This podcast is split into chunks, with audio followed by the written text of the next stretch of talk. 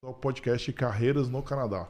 O podcast que fala, que traz profissionais brasileiros bem-sucedidos no Canadá, que contam um pouco da sua história, assim ajudando vocês que buscam por oportunidades profissionais aqui no Canadá. Não é não, Maurício? É isso aí, Rodrigo. E você que está em casa aí, que estiver gostando do conteúdo, deixe seu like, deixe seus comentários, compartilhe com os amigos aí. E também não deixe de seguir a gente nas nossas redes sociais, arroba Carreiras no Canadá, aqui no YouTube, no Instagram, TikTok, Facebook, no LinkedIn, nos maiores plays de podcast disponíveis no mercado. E também lembrar vocês aí que a gente em breve a gente vai estar, tá, para quem pediu aí o Guia do Canadá, a gente está voltando novamente com o Guia do Canadá. A gente vai, tá, vai ter a semana aí da Rota da Imigração Familiar nos dias 25, 27 e 29 de setembro, às 8 horas de Brasília. Então marca aí na sua agenda que a gente em breve vai estar tá mandando informações para vocês e para vocês poderem se inscrever. É isso aí, pessoal. Retomando agora os nossos episódios ao vivo, né? A gente passou, teve um, um mêsinho ali que a gente soltou os episódios gravados, foram bem legais, né? Teve o episódio da, da Letícia, né? Que fez um estágio na NASA. Então, se você não assistiu, a gente recomenda que você assista, que é bem legal. Ela é muito nova, já conquistou bastante coisa, bastante coisas. E a gente está retomando agora, né? Com, assim, pra gente é sempre prazer, prazeroso conversar com a polícia. A gente sabe que vocês adoram policiais. E a gente tem hoje um policial civil né, aqui, que a gente queria muito indicação dos nossos amigos policiais. Então, seja muito bem-vindo ao podcast Carreiras do, do Canadá. Oi, gente, obrigada pelo convite. É uma honra estar aqui, conversar com vocês, para falar um pouquinho sobre o que aconteceu comigo e, e minha carreira aqui, que é minha paixão. Então, segura o tchan aí, porque eu vou, não, vou, não vou parar de falar. O seu sobrenome é Buffo, assim que pronuncia? É, é Olive Steffen Buffo, né? Buffo. Steffen é alemão e, e Buffo é italiano. Ah, show né? de bola. Então, começa, conta pra gente, como foi o início da sua carreira lá no Brasil? Ah, então senta que lá vem história, porque... Essa aí é o já o Lito, hein? Esse aí é, é, foi lá de trás. Bom, é, eu, desde muito pequena, é, eu comecei a me interessar é, por, por essa carreira. É, eu não, não tinha muita informação na época, né? Vocês lembram, né? Não tinha internet. Eu tenho 39 anos, pessoal, então... Tudo começou, assim... Meu pai e minha mãe, eles tinham livros da Agatha Christie. Então, eu lia muito. Vocês conhecem o, o detetive Hercule Poirot. Então, hum. ele, ele resolvia é, ele resolvia crimes tal, e, e é tudo baseado em, em, evidência. Então eu gostava muito daquilo. E eu tive uma, uma professora na sexta série, o nome dela é Rosina. Essa mulher mudou a minha vida. Eu detestava estudar, eu só queria jogar bola, futebol, só isso que eu queria fazer. E essa mulher me ensinou a estudar, a gostar de estudar. E quando ela me mostrou, assim, eu lembro a primeira aula que a gente teve, acho que foi na sétima, Anatomia Humana. Meu Deus do céu, nossa, aquilo lá para mim foi sensacional. Então, comecei a estudar por conta dela, comecei a gostar e comecei a pesquisar mais é, sobre anatomia, o que, que eu poderia fazer depois quando, quando eu crescesse. E não sei se vocês vão se lembrar, é, do Arquivo X, aquele claro, seriado claro, que tinha. Clássico, né? A Dani Scully foi minha primeira uh, personagem, assim, modelo, de eu falar assim, nossa, eu quero ser ela, né? Que ela era, desculpa a palavra, foda. Super inteligente e, resolvia né, os crimes e ela, e ela fazia a, a, a autópsia, né? No, no, nos cadáveres, né? Nos casos. Então eu falei assim, bom, é, é, é isso que eu quero. Eu quero ser legista. Vai vendo. Aí é, eu falei assim, bom, mas vai demorar muito, né? Porque passar no vestibular de medicina, tipo, não é para qualquer um, né? Assim, mas será que eu tenho estômago para isso, né? Então não tinha muita certeza.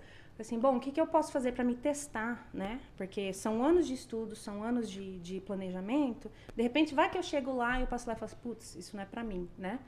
Aí é, eu fui, tinha no, no, não sei se vocês conhecem, a Unicamp tem um colégio técnico, chama Cotuca, né? Colégio Técnico de Campinas. Então, eles tinham um, um curso de enfermagem. Então, você fazia todo o ensino médio, né, normal, e junto à enfermagem. E eles tinham os estágios dentro dos hospitais da Unicamp. Então, em hospital da Unicamp, tipo, é, a gente fazia rotação, fazia tudo, é, é, muito grande, e aquilo ia me dar, eu achava que ia me dar um pouco de, de experiência para saber, ok, isso, isso eu, eu aguento ver isso aí, eu aguento passar por isso, né? Aí começou a, a luta, né? É, para mim, é, eu nunca fui uma pessoa muito inteligente. Inteligente era meu irmão mais velho. Eu era uma burrinha esforçada. eu, eu, eu tive que me esforçar muito, estudar muito para atingir meus objetivos, assim. É, o Cutuca, eu, passei, eu, eu prestei três vezes, três anos. Isso é o, seria um segundo grau para poder Isso. entrar? Tá, é uma Isso seleção. é, é um, Tipo, é um co- colégio técnico é como que tem colégio faz. militar, esse tipo de Isso, seleção. É, isso. entendi. E é. É em Campinas esse colégio, Entendi, né? Entendi. E é, eu tentei três anos. Quando eu estava indo para o terceiro colegial, eu passei. Aí eu voltei para o primeiro colegial tudo de novo. Nossa, tem que voltar, tem que fazer os três Não, anos. eu fiz porque eu falei assim, bom, é, eu vou prestar medicina depois. Então, se eu estudar mais, quanto mais eu estudo, melhor, Não, certo? mas você, adolescente, já tem essa cabeça, é difícil. É, eu não sei de onde que veio. Acho que... Não, é, é, porque é impressionante. eu não sei. é, Seus enfim. pais, ok? Não, beleza, vai repetir dois anos ali, suave. Não, não, minha mãe, minha mãe sempre me apoiou, meu pai Que também. legal, minha mãe sempre legal. disse que, assim, é, você quer ser alguém na vida, senta a bunda na cadeira e estuda, porque, Não. né, é, É assim isso. que é, né?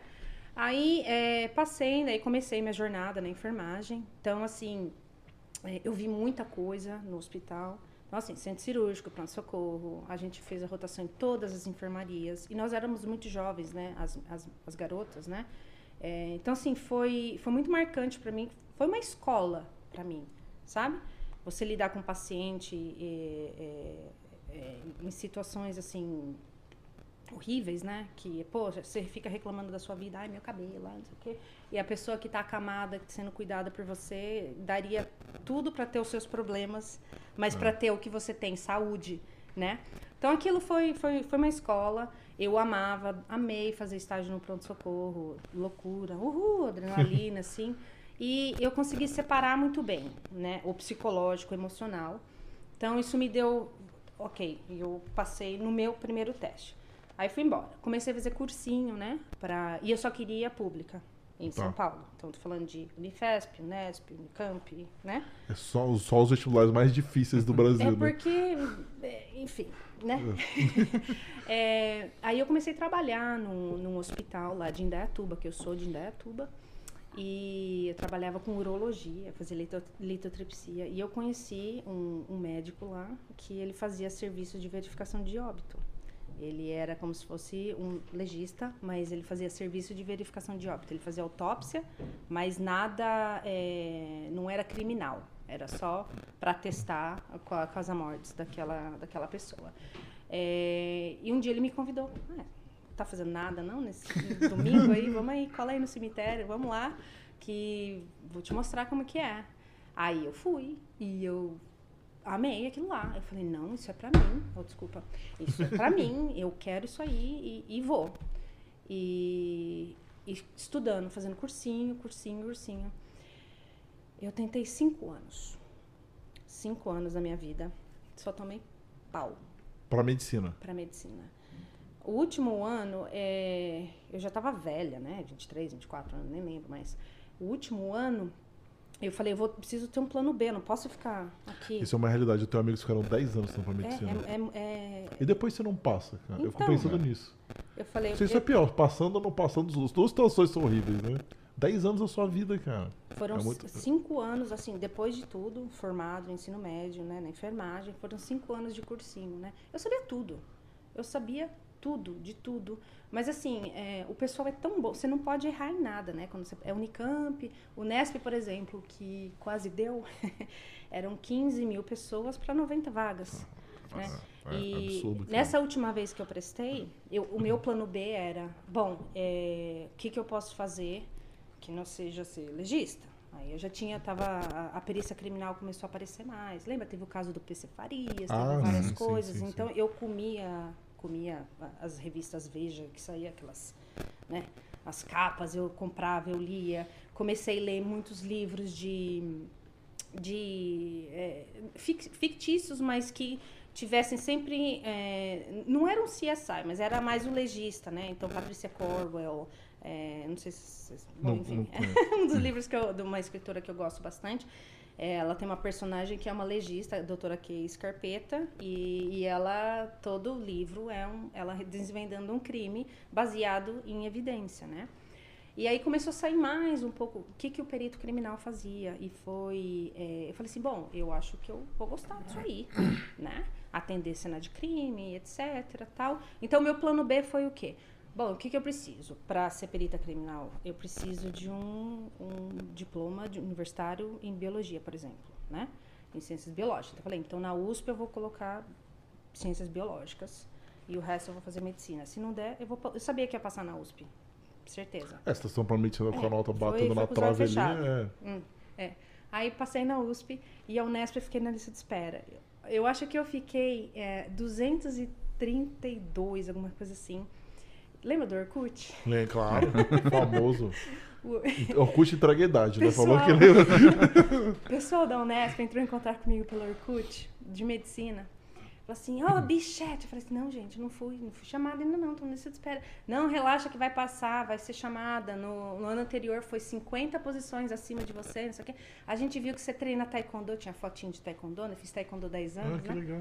E, não, não, o seu apelido vai ser Chuck Norris. É, você joga futebol também, né? Eu falei assim, jogo futebol. Oh, beleza, então já vou te colocar na, na caloria das aqui, vai jogar futebol, não sei o quê. E puta. E fui pra, pra USP, né? Porque rodava devagar a, a Ah. lista. Fui lá pra USP. Foi os três meses mais horríveis da minha vida. Porque eu tava na USP, mas eu não queria estar lá. Eu tava estudando biologia, mas eu não queria estar lá. Eu queria estar na Ah. Unesp em Botucatu. E não deu. Faltaram duas posições pra me chamarem. Caramba. E eles encerraram ali, porque acho que era até abril, maio, né? E depois eles não É por chamadas também eles fazem. É, vai, o pessoal vai desistindo, É. vai decidindo estudar é, na Unicamp, na é. Unifesp. Ah. E eu tava puta da vida, desculpa a palavra. Porque assim, eu ficava achando o pessoal que tava na minha frente, na, na lista de espera, né? Na, é, no Orkut mesmo, né? Não tinha Facebook. Ou se tinha, eu não tinha. Não, não tinha É, nessa. é, não tinha, né? E aí eu falava assim, ô, guri, onde que você tá indo? Eu vi que você tá na minha frente, não sei o quê. Você passou em São Paulo, lá na Pinheiros, parabéns. Você não vai pra lá, não? Ah, não, guri, eu vou ficar aqui em Botucatu, que o pessoal do interior é mais legal. Eu falei assim, puta merda, isso não vai... E assim, todo mundo resolveu ir pra Botucatu em vez de ir, né, pra Unifesp, Unicamp, etc. Não era pra ser. Ah. Aí aceitei, aceita que dói menos, né? Aceitei a USP, fui fazer biologia lá. E na USP, é, eu já comecei a trabalhar, me, me envolver em, em laboratório, fazer iniciação científica no primeiro ano. Eu precisava de grana e eles têm muito projeto científico lá. É, comecei a me envolver, comecei a trabalhar com camundongo transgênico. Fui, fui monitora do. Eles têm um museu de anatomia humana, fiquei lá, é, nos bastidores do museu. Conheci uma antropóloga forense que, que veio de- da República Tcheca. Ela me ensinou tudo o pouco que eu sei de antropologia forense. Então a gente pegou é, uma coleção de tinha uns 400, 500 crânios da época de 1900 e bolinha do professor Alfonso Bovero, que é o pai da anatomia no Brasil. O museu tem o nome dele. Então, assim, ela me ensinou tudo, assim, sobre crânios, como que você identifica se é homem, se é mulher, que etnia que é, tudo. Eu fotografei tudo aquilo com ela, enfim. Aí, eu tive a brilhante ideia de... Falei, gosto desse trem também, né? É, gosto de, de ossos e tal. É, falei, onde que tem é, isso que eu posso fazer, o, o, o sanduíche que eles chamam, né? Você faz um, um curso fora Ah, de uma outra universidade. A, gradua- a parte da graduação É parte fora. da É graduação, você faz um semestre. Era como, muito, como para mestrado e doutorado, É, né? não, isso É, tem, isso é. tem. Era, mas o meu era, era parte da, do bacharelado, né? Ah, E essa moça, a, a doutora Petra Urban- Urbanova, ela fez o doutorado dela com a doutora Eugênia Cunha em Portugal. Acho que em Coimbra, Universidade de Coimbra. Ela falou, tu vai lá, vai lá, vai lá. Eu falei assim, vou lá. Então, fui lá, pesquisei, montei meu projetinho, apliquei, né? Porque a USP, eles mandam alunos né, É. pra fora tal. Aí fui fazer entrevista numa bancada, assim, um monte de doutor. Aí, é muito legal o seu projeto, não sei o quê, mas é, você tem dinheiro? Eu falei assim, tenho não. Como é que você vai pra lá? Eu falei assim, ah, eu vou fazer um empréstimo. Não. E como é que você vai se bancar lá? Eu falei assim, trabalhar. Não, a gente não vai mandar você, porque a gente não quer que você perca seu tempo trabalhando, você tem que ir lá se dedicar, que a gente não quer que, em outras palavras, queimar o filme da USP, eh, mandando um aluno que não vai se dedicar 100% e ter uma nota boa. É. Fiquei arrasada, chorei, É, balde fiquei nervosa, né? fiquei ner- é. Não tinha possibilidade de bolsa, essas coisas, né? É, aquela não, para a graduação não, teria bolsa para o mestrado. Mestrado, E eles falaram assim, não, realmente, o seu projeto é muito legal, né? Você deveria pensar nisso pro mestrado. Eu falei assim, não, mas eu quero agora, eu não quero o mestrado, né? Porque eu sabia que o concurso da, da para perito criminal da Polícia Civil de São Paulo tava no forno ali, tava para sair. Entendeu? Eu já tinha isso na minha cabeça. Tanto é que a maioria dos, dos meus colegas da, da USP, da minha, da minha classe, é, eles se formaram em cinco anos. E eu fiz o máximo que eu pude para me formar em quatro, ou é, puxando crédito, fazendo em férias, eu pegava Hum. crédito e fazia porque eu sabia que estava para sair. Pois bem, não deu certo. Aí eu fiz iniciação científica na Faculdade de Medicina Veterinária com a minha amiga Carolina Torres, colombiana. É, ela me ensinou tudo sobre Covid. Não Covid, desculpa, coronavírus. Em 2011, ela já estudava bronfi- bronquite infec- infecciosa viária em codornas, em galinhas. E ela fazia é, necrópsia, né? Trazia os bichinhos, a gente macerava os órgãos e fazia toda a parte é, de biologia molecular, né? É, de diagnóstico e tal. É, fiquei um ano lá com ela. E aí eu comecei a conhecer pessoal da veterinária tal, achei né, super legal a, a faculdade, tem um hospital enorme, o hospital veterinário deles é enorme, e abri um concurso lá, uma vaga de técnico de laboratório. Eu estava indo para o meu último ano de faculdade, é, passei na prova escrita, né, é, cheguei na prova prática, Aí era tipo 4 horas da tarde, três e meia da tarde. Eu era uma das últimas a entrar na sala. Entrei numa sala, um cheiro de, de cadáver, né? Cheirou, né? Aí eu falei, nossa, tô no lugar certo, né? Aí a, a professora falou assim, ai, você vai mostrar pra mim como é que você faz uma necrópsia num animal. Tá aqui as ferramentas. Mas estava tá, preparada para isso? Eu não tinha- sabia. Eu não sabia que era aquilo. Vai vendo. Aí eu falei assim, bom, como eu já vi autópsia de gente, eu vou fazer igual, né? Eu amarrei o corpinho, tudo, peguei todas as coisinhas, tudo, e ela lá, dando a notinha lá. Aí ela virou no final e falou assim, você já tinha feito isso antes? Eu falei assim, com animal não, né? Com gente, né? Aí eu acabei passando, né, nessa prova, com uma, uma das notas mais, ma- é, mais altas. E aí que eu, eu entrei na, na faculdade de medicina, de medicina veterinária para trabalhar com patologia. Mas Ah, quando entendi. eu prestei para esse concurso, eu não sabia que era para fazer aquilo. Porque o, o edital ele era meio. Confuso. ge- Não, ele era meio. é, Genérico? genérico, sabe? Para trabalhar com pesquisa, etc. Então a gente fazia necrópsia nesses, nesses animais, puta, cavalo, vaca, galinha, cobra, tudo que você pode imaginar, que tinha o interesse, tinha um interesse científico por trás disso, né? E também tinha a parte que era envolvia eh, como que eu vou falar? Eh, processo né, contra a negligência de médico veterinário, então a gente fazia privadas, né? eh, necrópsia privada. eh, Mas você chegou a terminar o- a biologia, não? Fiz, eu terminei. Terminou foi eu tava- depois, tá. Isso, desculpa. Não, só para entender. É, me traz de volta. É. Eu só tô tentando a linha cronológica. É, eu tô tentando manter a linha cronológica. cronológica. É, enfim, eu fiquei. Eu trabalhei lá durante três anos e eu aprendi muita coisa sobre histopatologia, hist- é, toda a parte de técnica histológica, que eu usei aqui no Canadá depois, né? E, e a parte de necrópsia, é, os dois técnicos que eu tinha, que era o Raimundo e o Edson, me ensinaram tudo o que eu sei até hoje, né? Que é muita coisa parecida com a autópsia humana também. É, e, e, ao mesmo tempo, eu estudava para o concurso da, da, da polícia. Né? era o que você queria realmente. né? Sim, sempre foi, sempre foi. Eu estava fazendo treinamento físico, né? É, então, academia. Então, o, o edital ele é muito específico, né? Você tem o, o, o tipo de exercício físico que eles querem. Então, o nosso era...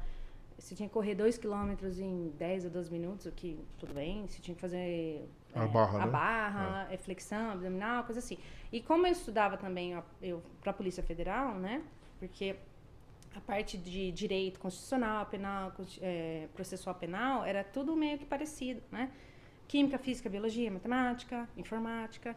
Então, quanto você tem que estudar até passar, né? Concurseiro é assim, você estuda até passar, você nunca, não pode desistir, vai, vai, né? É, aí, é, continuei, 2012 abriu o edital, que era o que eu estava esperando, para perito criminal na, na Polícia Civil de São Paulo. Eu prestei, é, fiz muitos amigos, tenho amigos até hoje, né? Que hoje trabalham na área. É, treinamos o psicológico junto, fizemos o físico juntos. E eu passei. Eu passei, eu fui aprovada. E aí, por briga política dentro de São Paulo, que eu não vou falar, não vou entrar nisso aí, é, eles é, não nomearam a gente conforme o edital previu, né? Então, e naquela época eu estava brava porque eu já tinha feito a, a, vistoria médica, né? Digamos assim, você tem que provar que você é saudável, né? Então você tem que levar um, inúmeros exames para o médico deles, da polícia, é, raio-x, um monte de coisa. Você passa até pelo dentista. Eles vão analisar para ver se você é saudável, se você não tem nada, uhum. né? É, e eu tinha até meu nominho já, né? Perita, criminal, blá blá, Olivia Buff. Caramba, já estava nesse, lá... nesse nível. É, porque caramba. era etapa final, né? Já, já, tava, já tinha passado tudo. Eu tinha tirado foto para funcional, tudo. E fiquei esperando. E nisso eu pedi demissão da USP. Né? Pedi demissão, porque eu já ia ser nomeada, né? Falei, pedi demissão. Caramba. Aí foi um mês, dois meses, seis meses. Eu tava ali vivendo com as minhas minha, minha poupança. Falei assim, ah, preciso voltar a trabalhar, né? Comecei a dar aula particular. Porque eu sabia tanto física, química e biologia, ah, comecei a dar aula particular. Para assim, pra, pra, pra cursinho, ah, para tá, cursinho, tá. para tudo, tudo. E aí, foi um ano e meio, mais ou menos, que é, eu conheci meu marido. Depois de um ano e meio do concurso, eu conheci meu marido e ele tinha experiência já morando nos Estados Unidos, né? Ele fez faculdade na Universidade de Washington, né? É, perto hum. de Seattle. E eu falei, vamos embora pro Canadá? Mas por que o Canadá, assim? É, do nada. Ah, eu acho que eu tomei um vinho a mais ali. é, na verdade. É, e como você... assim pra você desistir do teu sonho também, né? Porque você. Assim... Por quê? Porque eu tava de saco cheio. É. Os políticos falando assim: não, tá na boca do forno, é mês que vem, mês que vem, e não vinha, não vinha, não vinha. E você pensa na decepção, né? De tudo é, o que você passou, sofreu, estudou, se esforçou para não, não chegar a lugar nenhum. Né? Uhum. Então nós pensamos, na, nós pensamos na Austrália, mas a Austrália você tinha que estar tá casado pelo menos há um ano, né? Mas você já tinha alguma experiência fora do Brasil? Eu nenhuma. Antes? Eu nunca, tinha, tinha nem, nem não, de férias, não, nada. Foi o vinho. foi o vinho que me deu coragem. É, não, brincadeira. O meu, o meu marido, o Rodrigo, na época, o nome dele é Rodrigo. É, ele na época ele falou não é, eu também acho vamos né? E a gente e ele fazia o que antes no Brasil? Ele tinha uma empresa. Ele tinha uma empresa e estava de saco cheio também. Ah. e falou ah, vamos vamos estudar vamos ver qual é o melhor projeto para nós né? É surgiu por uma insatisfação assim com foi é. foi uma insatisfação. Aqui, aquela a verdade é assim todo mundo putz, eu gostaria de morar lá fora né mas assim eu gente jamais que eu achei que eu ia. entendeu? É, eu fui, eu tinha, antes de vir para cá, acho que eu fui para os Estados Unidos em 2014, foi a primeira, primeira vez que eu fiz passaporte. Uhum. E antes disso eu fui para o Paraguai, cruzei a ponte. Ah. essa, é clássica, essa, é clássica, essa é clássica, é, Fiz também. então, e eu lembro quando eu falei para minha mãe, minha mãe estava sentada assim comigo, falei assim, mãe, é, eu e o Rodrigo, eu tinha coisa, meu, eu não recomendo isso, pessoal. eu e meu marido, a gente se tava junto fazia dois, três meses. Mas ele é a tampa da minha panela. Ele é, entendeu? A metade da minha laranja. E eu sabia disso, né? Quando eu conheci ele. É, eu falei, mãe, eu tenho uma coisa para te falar. Eu, nós vamos mudar pro Canadá e eu vou casar. Minha mãe levantou, virou as costas, saiu. Eu não reconheço mais a minha filha. Saiu fora. Duas semanas sem falar comigo. É, mãe, se estiver assistindo, ó. É... E eu entendo por quê. Porque eu tava abrindo mão de um sonho meu de anos, né? De, de foram, sei lá, mais de 10. Eu nem, nem quero fazer conta. Mais de 10 anos, né? É, Talvez mais, você falou que desde quando você da sexta série, né? É, Talvez mais não tempo. Não faz conta, eu tenho 39 hoje. é, e, e assim, eu, eu, a gente sentou, a gente fez um projeto, o nosso projeto, então, vou falar um pouquinho dele agora, pode, pode ser? Fala com vontade. É, o microfone é seu. O Rodrigo, meu marido, ele, nós temos dois, três anos de diferença. E ele começou a pesquisar é, como imigrar tal. E não ia dar tempo para a gente esperar aplicar para o Express Entry naquela época. Estou falando de 2016, tá? Uhum. Isso, a gente decidiu. Era época boa, a pontuação estava baixa. Estava é. baixa. A gente é. decidiu outubro de 2015. Tá? Ah, tá. A decisão de sair de, do Brasil. Só, daí a gente começou a estudar o que, que era melhor é, para nós dois, né?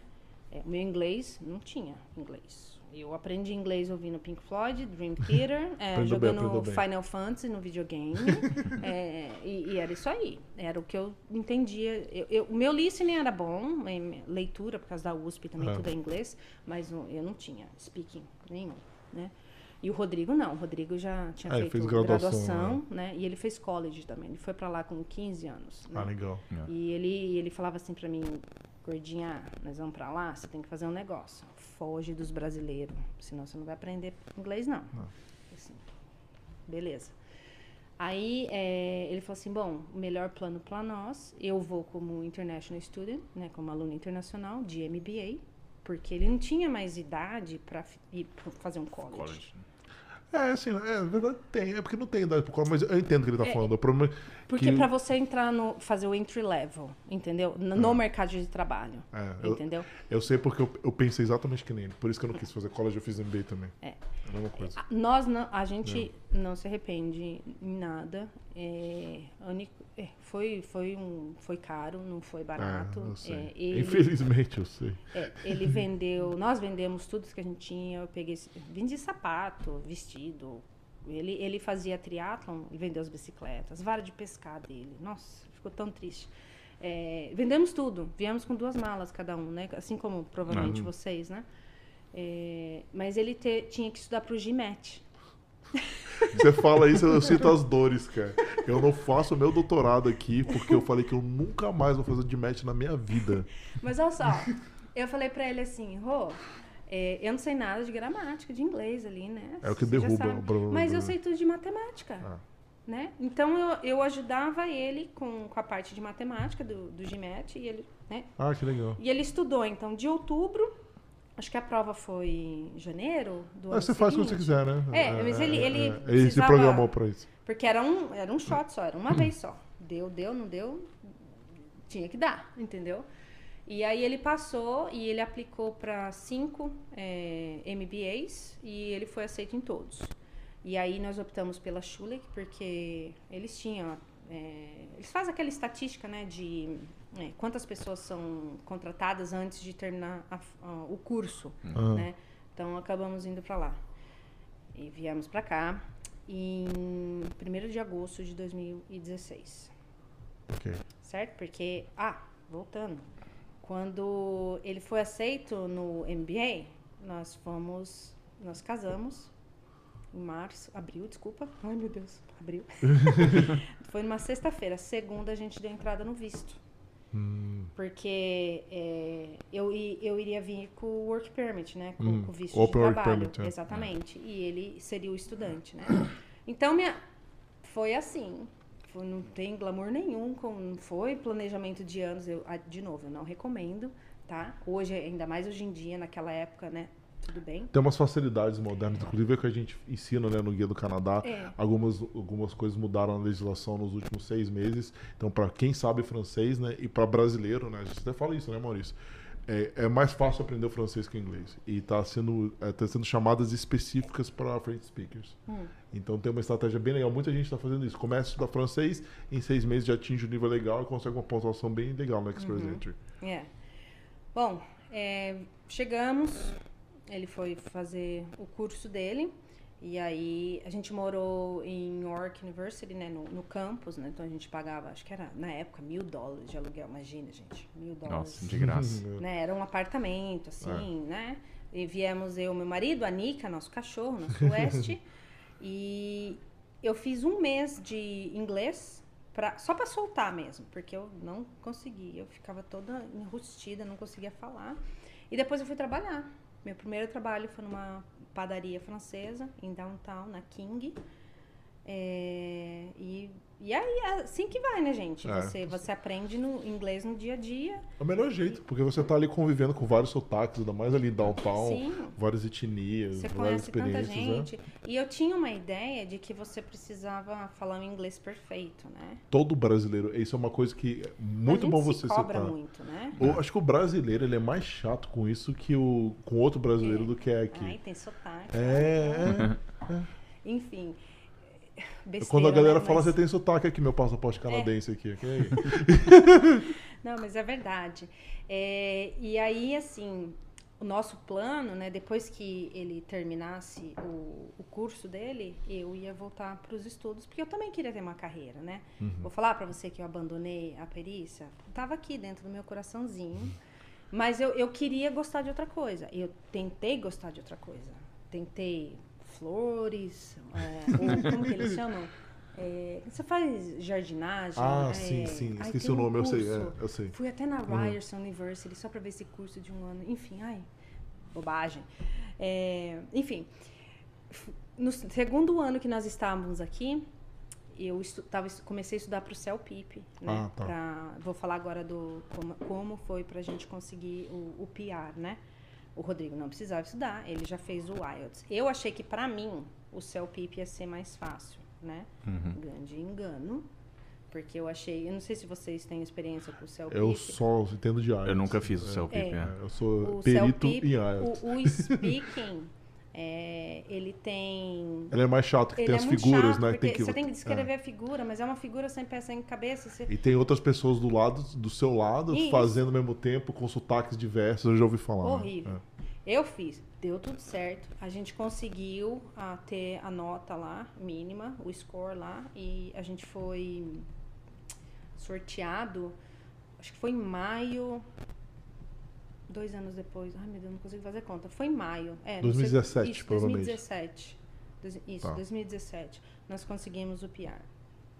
O que foi maravilhoso, né? Você já o PR ou o ITA? Foi o ITA primeiro. Vocês foram chamados para aplicar. O, do Express Entry? É. é. é, E tá, daí- É porque tem um processo depois, né? Eu não lembro disso. O meu marido fez tudo. É, é porque assim, o você atingiu a pontuação, Sim. aí você vai, quando você atinge a pontuação, você recebe o ITA, aí o, depois recebe o ITA ainda tem um tempo de processamento, que demora de seis Demorou a bastante. um, a um Ah, ano e é às vezes até mais, né? Demorou, mas saiu.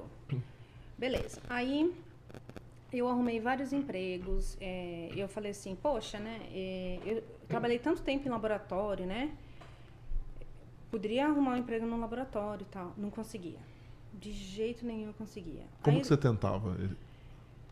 Bom, você, in- o Indeed lá, né? É, ou o LinkedIn mesmo. Mas você adaptava o seu currículo? Eu adaptava, porém modelo tinha uma coisa que eu não tinha, que demorou para eu descobrir, que assim, quando você é, você tem que ser tecnologista, digamos assim.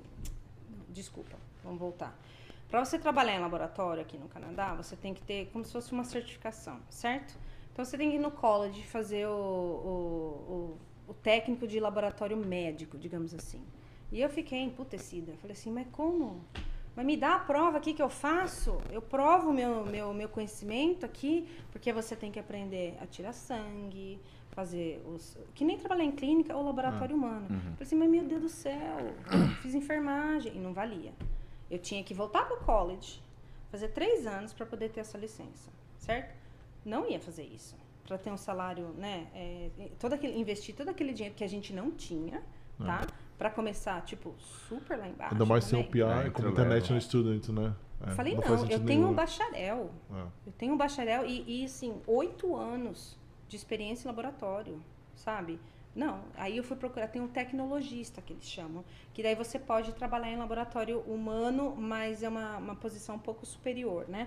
Só chega um pouquinho o seu microfone, um perdão. pouquinho pra frente. É, eu- E aí eles têm só um college aqui na área de Toronto, que é o Michener, que é, é- são todos os hospitais, né, que tem ali em Toronto, eles têm esse colégio, então tem vários cursos lá dentro que o pessoal estuda lá e acaba arrumando emprego nos hospitais, né?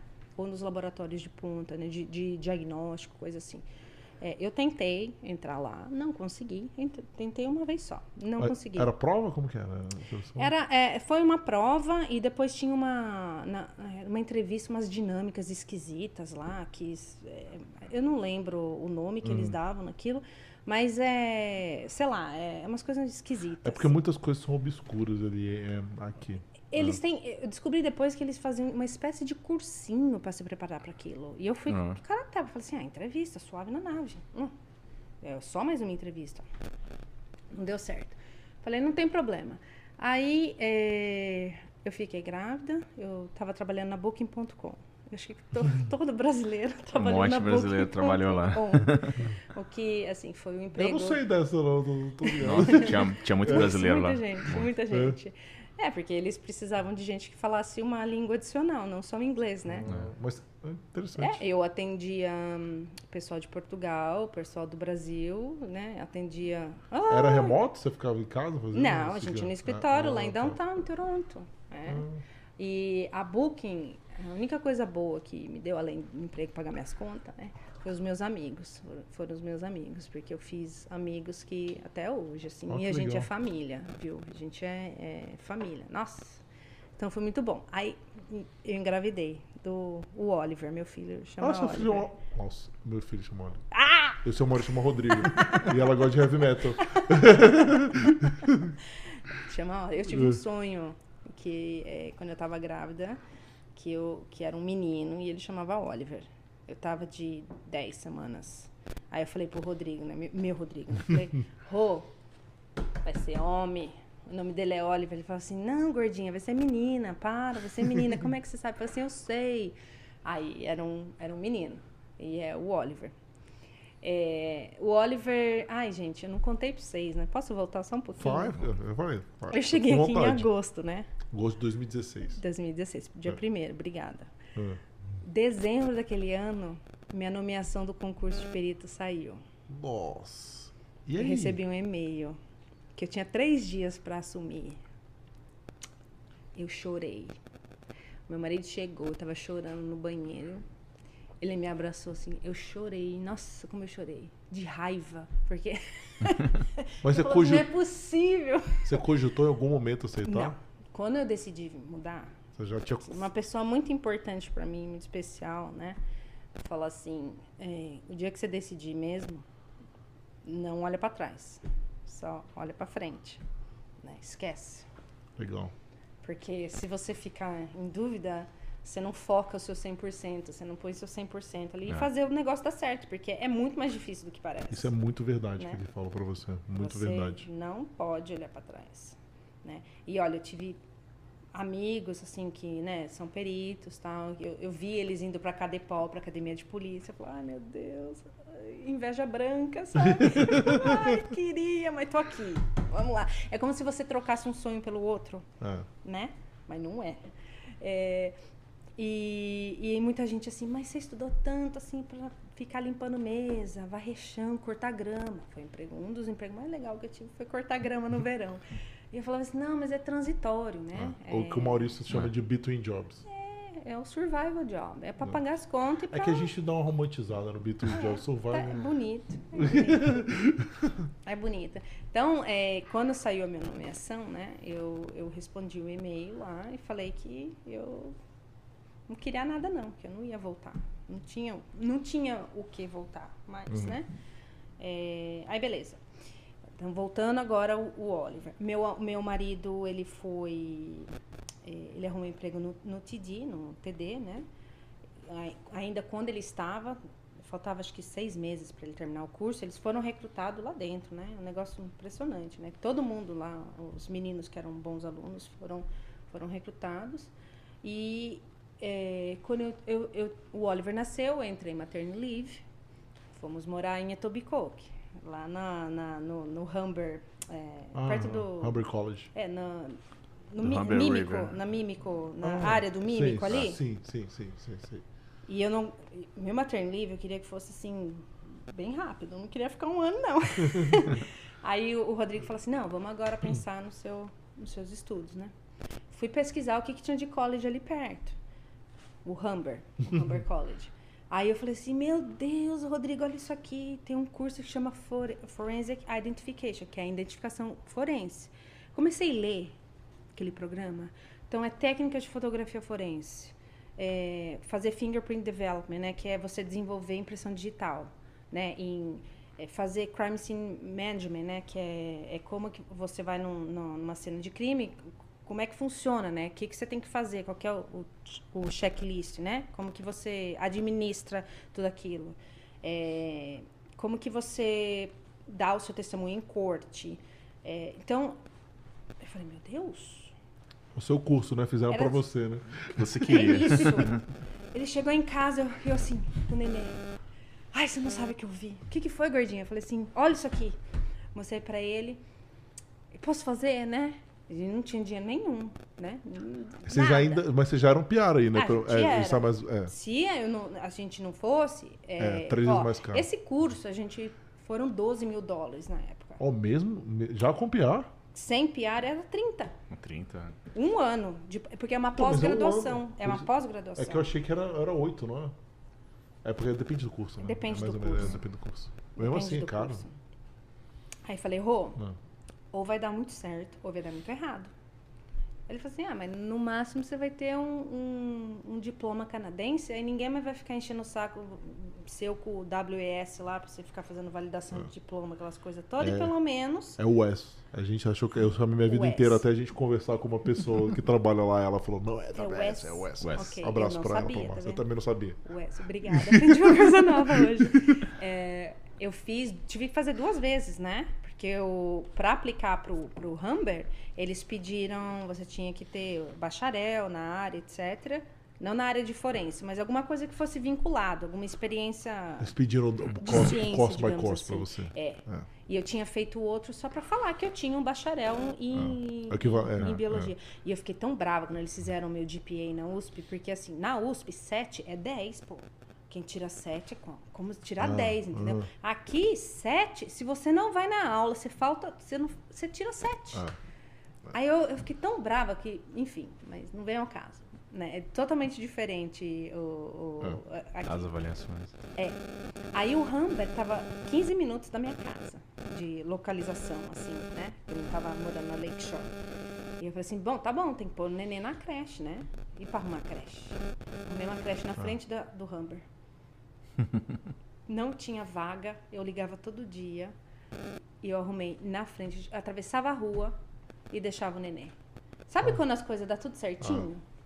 Né? Assim, maravilha, né? Então eu ia todo dia, eh, eu era. Tinha eu e mais uns cinco indianos, né? Que eram alunos internacionais, mas eu era gringa, assim.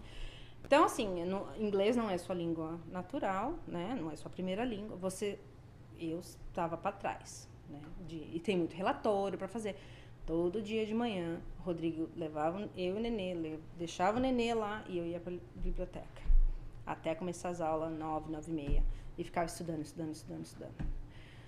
E esse programa, ah, tanto é que se alguém quiser eh, conversar comigo, mandar mensagem sobre esse programa, eu recomendo demais. Eu não estou sendo pago por eles, tá? É, é- é um programa que ele é 100% técnico. Não é baboseira de livrinho, não. É mão na massa. A gente fez até escavação, né? De, de ossada humana, ensinaram pra gente toda... Ó, que legal, bom saber disso. Legal, né? é. Um curso E bem agora prático, né? está muito melhor. Todos os professores lá são aposentados da polícia de Toronto, né? A maioria deles. É, então eles estão trazendo e eles estão ampliando e melhorando. É, eu já vou chegar nesse assunto depois, quando a gente for falar da, da área forense, né? É, mas é, a tendência é a área forense no Canadá copiar, seguir os passos do que é nos Estados Unidos. O- a área forense aqui, é, eu vou, quando você falou policial civil, né? Eu não sou policial, eu sou civil. É uma distinção aqui que eles fazem a pessoa que não tem, não usa uniforme, que não é policial, que não é officer, Ah, tá.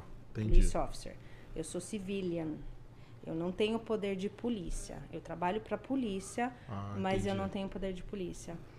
É, então, eu não segui a carreira dentro da polícia e fui parar lá, tá? Então, aí, é, como nos Estados Unidos você É que aqui é diferente do Brasil, tudo é diferente, Totalmente, né? totalmente. Não dá pra comparar. Demorou né? muito para eu entender. É. Demorou muito. É. Porque assim, eu nunca quis é, ser policial. De, eu É. queria ser perita, mas no Brasil você tem que. É polícia técnico-científica. Né? Entendi. O perito no Brasil é um policial. Ele é um policial, ele anda armado, ele tem um veste, ele, né? ele tem poder Aham. de polícia, etc. Aqui não. Agora. Mas até, até poucos anos atrás eram só policiais officers, né? Que passavam por anos, é, carreira lá dentro, indo para diversos departamentos, acabavam dentro da área forense e faziam cursos básicos e daí iam melhorando, melhorando. Mas isso deixa eu, se você quiser eu falo depois. Não, vamos chegar lá, vai. Tá. Pode, pode, pode continuar. Então isso é, é que eu queria essa separação. Eu não sou policial, eu sou civil. tá? É, então esse curso que eu fiz, a supervisora, que é a. Se vocês assistem. Posso falar de um documentário no Pode, Netflix? pode, fica à Catching. Killers. Ela tá. Ela foi uma das que começou a investigação do Bruce McCarthy. Né? Ah, sim, é, é. Então, se vocês assistirem esse episódio, que é na segunda temporada, ela chama Debbie Harris. Ah, que legal. É, Famoso, pra quem não É. sabe, até pessoal que tá assistindo, né, é um serial killer famoso aqui, né, que ele, ele, ele focava é, o, o grupo, né, as pessoas do, do LGBT, então ele, os crimes deles eram hediondos, né, que ele se fingia se passar por um, talvez ele fosse, não vou entrar no mérito ali, iludia essas pessoas, depois esquartejava e enterrava no jardim dele, né. Isso. essa é a versão bem, bem resumida. é bem resumida. Até conseguir identificar o padrão, né, aí eu acho que o livro explica melhor aqui, ó. Então, e essa supervisora, ela deu uma cara nova para esse programa e ela tá chamando muita gente de diversas áreas. Então, por exemplo, eu tive aula de, de análise de padrão de sangue, que é o, o Dexter, vai, digamos Ah, assim, sim, né? É, eu tive aula de, ah, acho que no Brasil chama documentoscopia, que você, é, se você vê se aquele documento é fraude, se não é, assinatura, coisas assim. Então foi bem diverso. Mas o que foi muito bom, que é muito importante aqui, foi a aula de fotografia forense e a parte de impressão digital, né? Que eu aprendi tanto mexer com os, o- os químicos, né? Que fazem, que desenvolvem a impressão digital, como o pozinho que a gente vê, né? Em diversas superfícies, etc. Então eu fiz esse curso, eu falei, meu Deus, maravilha, eu vou conseguir, vou conseguir. Chegou Covid. Nossa. chegou, chegou Covid. Mas o Covid foi importante porque. no se- meio, no meio do, do seu curso. Faltavam um mês e meio. Eu terminei o meu curso, eu perdi um monte de coisa prática, porque eu tive que fazer. Foi o ó. Pra todo mundo. É pra todo mundo, né? né? O neném tava comigo, o Oliver tá comigo, porque o daycare fechou, não podia sair na rua. Meu marido nunca parou de trabalhar. Na época ele era branch manager, né? Ah. É, então não, não Ah, ele trabalhava nas agências, né? É, trabalhava. Não, não gostava não, mas trabalhava lá. Foi- é o começo, né? É, claro. Uhum. E aí eu arrumei um emprego, que foi meu primeiro emprego de laboratório, né? Que eu, eu não vou falar que é um emprego de verdade, mas o que, me, me deu um pouquinho de, de currículo na minha área, assim, na IDEX, né? Que no Brasil é uma empresa muito grande de diagnóstico de, de animais, né? De pets. Né? Então, todo tipo de diagnóstico. é, Então, eu trabalhava na imunologia eu podia trabalhar com o diagnóstico de animais é, sem ter aquela certificação que eu falei. Se eu fosse trabalhar com diagnóstico de humanos, eu precisava ter aquela certificação. Certo? Uhum. Eu trabalhei na IDEX nove meses. E nisso abriu o, o processo em Peel, que é onde eu estou hoje. Abriu Toronto, abriu Peel. É, Mas você já sabia como que funcionava? Você Hum, já estava de nada. olho? Sabia nada. Sabia nada. Abri lá, Mas você apliquei. continuava com foco. Quando você começou a fazer esse college, você continuava pensando, É, a né? esperança é a última que morre, né? Se fala uma hora vai ou não vai, mas, né? é, é, o que eu achei o mais difícil foi arrumar informação. Sabe, arrumar gente que pudesse tirar as minhas dúvidas, que nem eu tô falando agora. Eu falava assim, mas o que, que é um civilian? É policial civil? Não, não é, não tem polícia civil aqui. É polícia. Mas cadê a polícia militar? Mas não, entendeu? É, é, É é, porque a nossa cabeça é difícil pra é a gente é vendo. É muito. Eu até agora, pra falar a verdade, eu tô, eu tô confuso aí. Você falou. É complicado. Tudo bem, né? até eu tô confusa. Fica tranquilo. É, eu apliquei, foi outubro. Primeiro ano de Covid foi 2020. 2020. Eu terminei em abril de 2020 a minha, o, o Humber, o college. Isso. Eu comecei a trabalhar em junho nesse laboratório. Eu apliquei em outubro, né? Que eles abriram em outubro. Ah, mas você, conseguiu, você começou a trabalhar no meio do Calma, Covid. calma. Lembra, minha vida, tudo acontece aos trancos e barrancos. Não deu em nada. Eu, eu consegui, é, para Toronto, eu apliquei para trabalhar com fingerprint, né, com impressão digital. É, e eu fui fazer prova, tudo. Não deu nada certo, não. E eu fiquei brava porque Que não é igual ao Brasil. Você fala assim, ah, faz prova, eles vão dar o gabarito e vão falar sua nota. Aqui não tem isso, não. É, passou ou não passou? Não, eles, eles falam. É, é, eles vão te mandar um e-mail. É, não deu dessa vez. Tá, mas me mostra o que, que eu errei. Né? Cadê o gabarito? Cadê as respostas certas? Então, eu acho isso muito ruim aqui. É. Sabe? Que você. Assim, Fica ah, meio escuro, né? Que eu falei, Fica. não é claro, como que você os critérios, você não sabe o que, que você errou, o Como, que você como acertou. que eu sei que eu errei? Porque foi tão. Não é que foi fácil, mas assim, eu tava tão confiante, assim, eu achei. Eu achei fácil a prova, né? E, e não, não deu. Eles só mandaram aquele template, aquele e-mailzinho lá que não deu certo e continua tentando. Falei, tá bom. Vou continuar tentando. É, aí eu prestei para uma vaga de laboratório na UFT, na Universidade de Toronto. Também, de novo, era uma vaga de técnico de Que é laboratório. prova, mesma coisa. É, foi, foi entrevista. Entrevista eu fiz acho que uma prova na, na plataforma deles Tá. de, de técnica básica de laboratório. Nada, nada demais, Uhum. não. Qualquer um ia, né? Gramática e um pouquinho de matemática, bem progressão aritmética para Uhum. para nós assim é muito facinho, né? Só para eles verem se você sabe o que é 2 mais 2 e que em laboratório você tem que fazer, você tem que seguir receita de bolo para fazer ah, os reagentes, né? Uhum. É, aí, e era para mexer com histologia. Lembra que lá na USP eu aprendi a mexer com. Sabe o que é histologia? Aquelas lâminas de tecido, né? Que você olha no microscópio. Ah, então, sim, sim. você, é, você usa o bloquinho de, de cera que a gente fala, você corta em. em ai, meu Deus, tipo fatia bem fininha assim, e você pode olhar no microscópio e você usa a técnica de imunistoquímica, é, várias técnicas de e coloração para enxergar a estrutura morfológica do que você quer, certo? E você pode dar o diagnóstico assim, é, baseado nesse tipo de, de processo. Aí eu fui fazer a entrevista na, na UFT. É, e o, um, um médico, né, o Dr. Gabor, ele era húngaro, trabalhava na, na Áustria. Ele foi trazido pela Universidade de Toronto. É, até o Banco Safra, sabe o Banco Safra, a Uhum, família Safra no uhum, Brasil? Eles sei. têm, é, eles doam muito dinheiro porque eles tiveram um, um dos parentes que acho que tinha uma uma doença neurodegenerativa. Então eles fizeram essa doação, montaram um laboratório enorme na universidade, né? E ele estudava, ele era um dos melhores pesquisadores em Parkinson, em Alzheimer, em várias, isso é só um dos nomes, demência, né?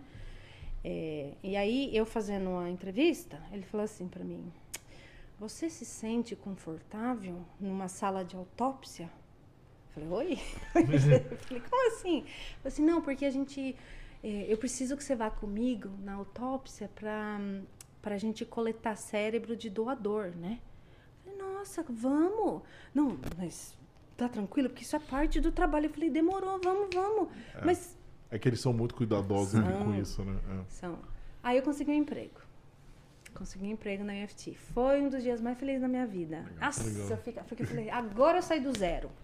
Né? Agora você tem um nome de peso no seu currículo, né? Agora Ah, vão olhar para você. E tá chegando né? perto do que você tá quer, né? chegando, Cada vez mais próximo. Tá né? chegando, né? E, enfim, fiz uma amiga lá maravilhosa, Naomi, que é britânica, ela é uma das professoras lá. Ela me deu muito apoio. Vixe, Maria. Ai, olha eu saindo do assunto. É, daí eu lembro minha primeira interação com, com o doutor. E, e vamos lembrar que estamos saindo do Covid, né? Uhum. Então tinha rotação de ter o máximo de É. número de pessoas no laboratório. Era terrível. Você podia ir nesse, nesse intervalo de hora e daí depois você saía para ir outros estudantes, outros técnicos, porque não podia ter o máximo de capacidade no laboratório. O laboratório é enorme. Mas enfim. Aí, a primeira autópsia que eu vou com o, Dr. Gabor. é, então tinha lá, né?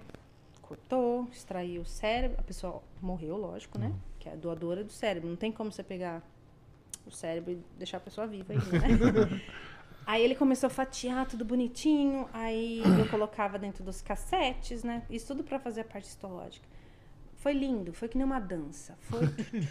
ele falava assim: Nossa, achei a pessoa que eu precisava, não sei o quê. Eu falei: Nossa, achei o trabalho que eu queria. Que legal. A Casamento até- perfeito, né? Puxa, a gente tinha até o. A gente estava junto. Sabe o Michael J. Fox, né? Tem a Sim, fundação sim, sim. do Michael É, J. é. Fox, Do né? Do Parkinson.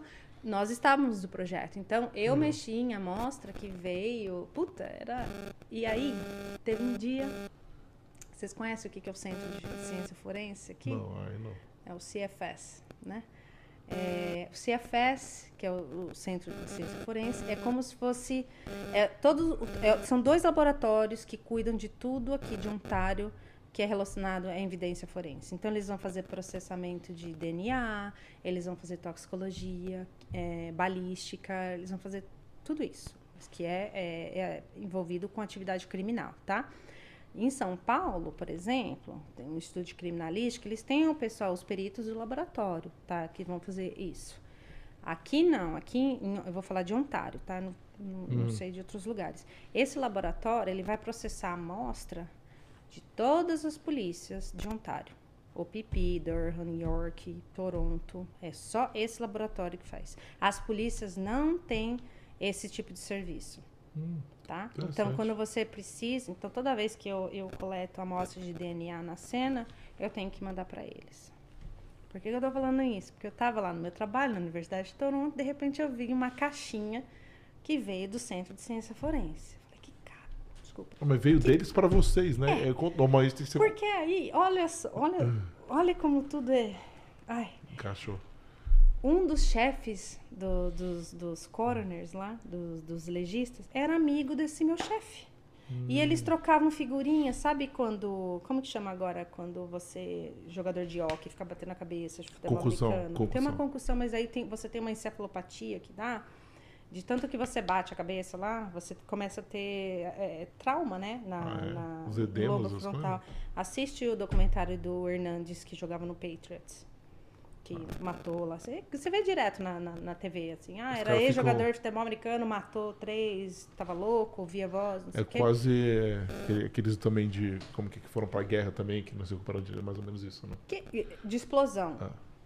Explosão, quando você, você tem um choque, né? O seu cérebro é, então, é uma geloca, né? Então, quando a, a- a inércia vai, e, só que você tem um osso aqui, uma barreira mecânica, uma barreira física aqui, desculpa, física, né? Então, o seu cérebro vai tum-tum. Então, você fica no hockey, você fica batendo tum-tum, tum-tum, tum-tum toda hora. Então, essa parte, né, que é o, o lobo frontal, que ele é responsável por toda a parte racional, é, executiva do seu ser, você começa a não ter mais. Então, você, você perde, ah, em outras palavras, você deixa de ter a racionalidade, É. discernimento do que é certo e que é errado. Você tem gente que começa a ouvir voz, começa a imaginar coisa, e assim vai.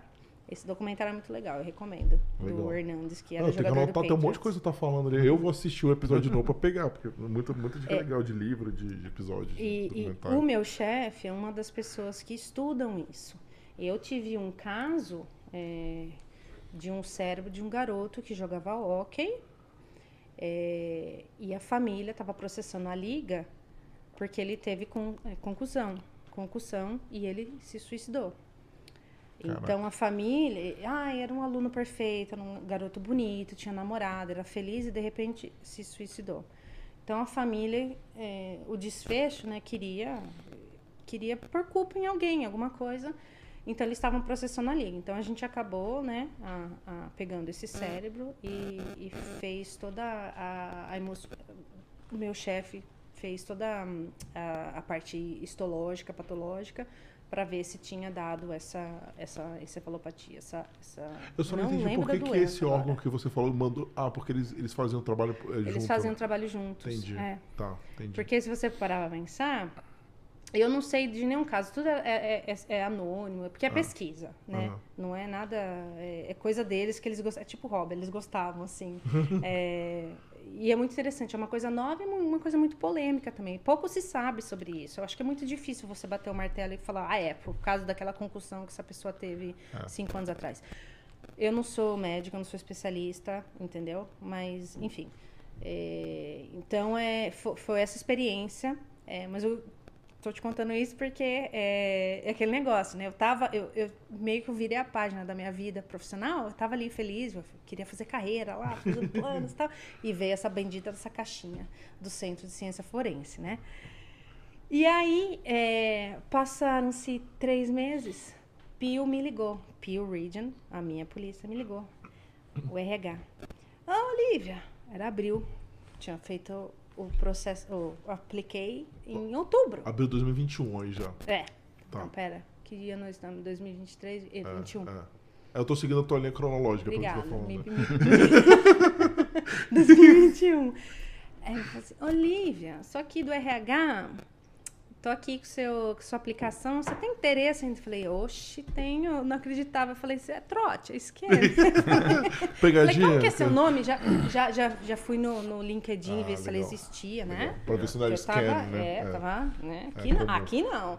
É, ah, você pode fazer entrevista essa semana ainda? Porque precisamos correr aqui, tá atrasado o processo. Eu falei assim, pode? Vamos, vamos, marquei.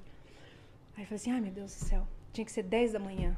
E eu tava processando os meus cérebros, né? Ah, é, naquela semana. Que assim, quando você, a gente fazia autópsia e coletava o cérebro, é, eu não podia parar o processamento, senão eu ia perder aquela matéria, aquela, aquela amostra. E a amostra era muito preciosa, porque você esperou alguém é. morrer, alguém que tinha patologia, que concordou em doar o cérebro depois que morresse. Então aquilo tem que fazer, tem que dar certo. Eu falei assim, tá bom, vamos fazer aqui. Eu tinha menos de uma hora para fazer aquilo.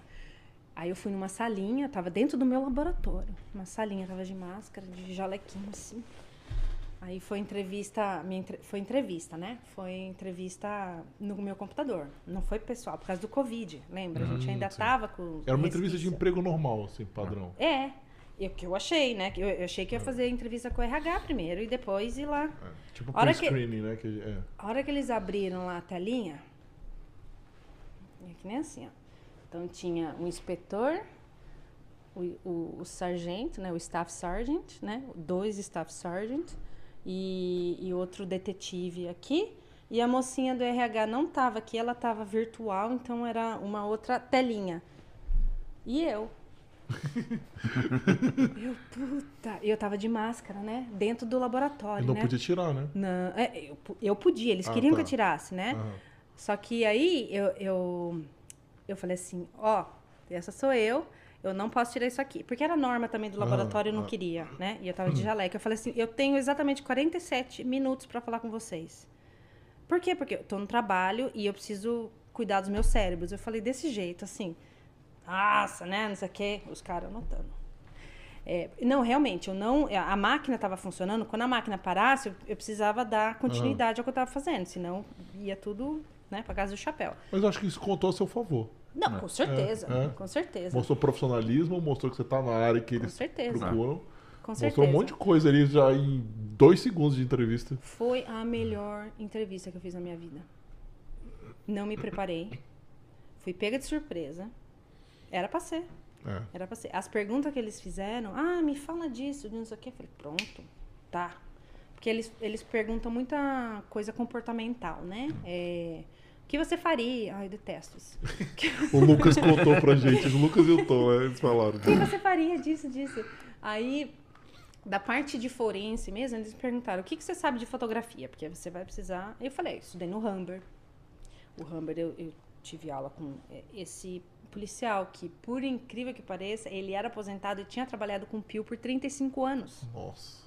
Tá conhecido, com certeza. Conhecido é, é. e... ex- ele era fotógrafo, é, de hobby, de tudo, então ele que deu essa parte de fotografia forense pra mim. É, eu falei, eu conheço isso, isso, isso, né? É, não sou fotógrafa, mas eu tive aula. Ah, e de, de impressão digital? Ah, comecei a falar nome de químico, que eu lembrava. Ah, ela sabe o que ela tá falando, não sabia nada, eu fingi. e, e tudo que eu passei, né? é, os anos de trabalho, os, os capotes que eu levei, né? Valeu ali pra, pra falar. É, me fala uma fraqueza sua. Nossa, tem várias, né? Chega lá e falei. É, e no final, Era uma mistura, né? De parte técnica, é, comportamental. eu que- detesto é. essa parte compor- comportamental, mas eu entendo. Você tem que, você tem que ver se a pessoa tem iniciativa, se, se a pessoa é segura, né? Aham. Isso é importante. Aí falaram assim pra mim, é, você, você sabe que você vai atender cena de crime e tal? Eu falei, sei. Você tem algum problema em, em ver sangue? Eu falei assim, não, fiz enfermagem. Aí comecei. Não, tô tem- você me falou que todo Verdade. dissecando o cérebro aqui agora. Não- E aí, assim, e, e o meu cérebro vai pra tudo quanto é lado, né? Eu falei assim, não, mas eu trabalhei com necrópsia. Vixe, eu fazia necrópsia em vaca. Entrava ali dentro da vaca, do cavalo, pra, pra tirar as coisas lá. Mas aqui, aqui não tem esse tipo de coisa É, que eu fazia na USP, entendeu? Então eles assim, né? Tive que Acabou assustando eles, né? Né? Aí ele, você tá trabalhando aonde? Eles estavam com o meu resumê de quando eu tava trabalhando no, no, Ah, na não tinha o IDEX. FT ainda. Não tinha o IFT. Aí ele, ah, você tá no IFT? Anotando lá. Aí eu falei, tô. Você explicou o que você tava fazendo lá? eu falei, É. sim, eu, eu vou em autópsia, eu tiro o cérebro ali com o meu chefe, É. né? Eles, né, tudo anotando um papelzinho assim.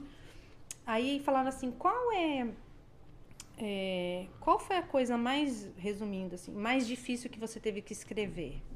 É, em termos de relatório, é, paper, coisa assim.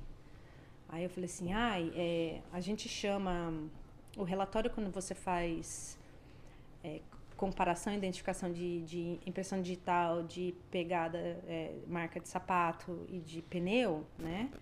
A gente chama ACV, Report, que é você faz análise, comparação, evalua, é, é, alguém faz é, tipo uma conclusão e, e o seu colega tem que fazer uma verificação para ver se concorda com o seu ponto de vista. E é uma metodologia, uma metodologia científica.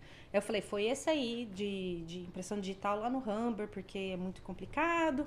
É, a- o DNA, quando você dá o resultado do DNA, se aquela, aquela pessoa bateu com a amostra que você tem, você põe um número matemático, né? Você fala, ah, eu não posso descartar, é, eu terei, é, é um em um trilhão de, de chance de. É seu, né? Não é que eles vão falar que é 100%, não é isso. É, tem esse em um em um trilhão. Então, você precisa de mais de um trilhão para talvez ter a probabilidade de você ter um outro perfil parecido com esse. Então, é mais ou menos isso. A impressão digital não é igual a gente vê na TV, no CSI. Eu odeio CSI. Ai, eu odeio CSI. Detesto.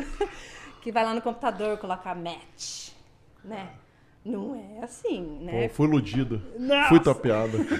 Não é, não é. É- é- são, pessoas- são humanos que vão fazendo identificação no olho. Ah, a é? gente chama cada. Cada padrão. Todo mundo tem um. Você tem vários padrões, né? É, Uhum. é, o loop, o whirl, o art. Eu não sei se tem outro nome em português, tá?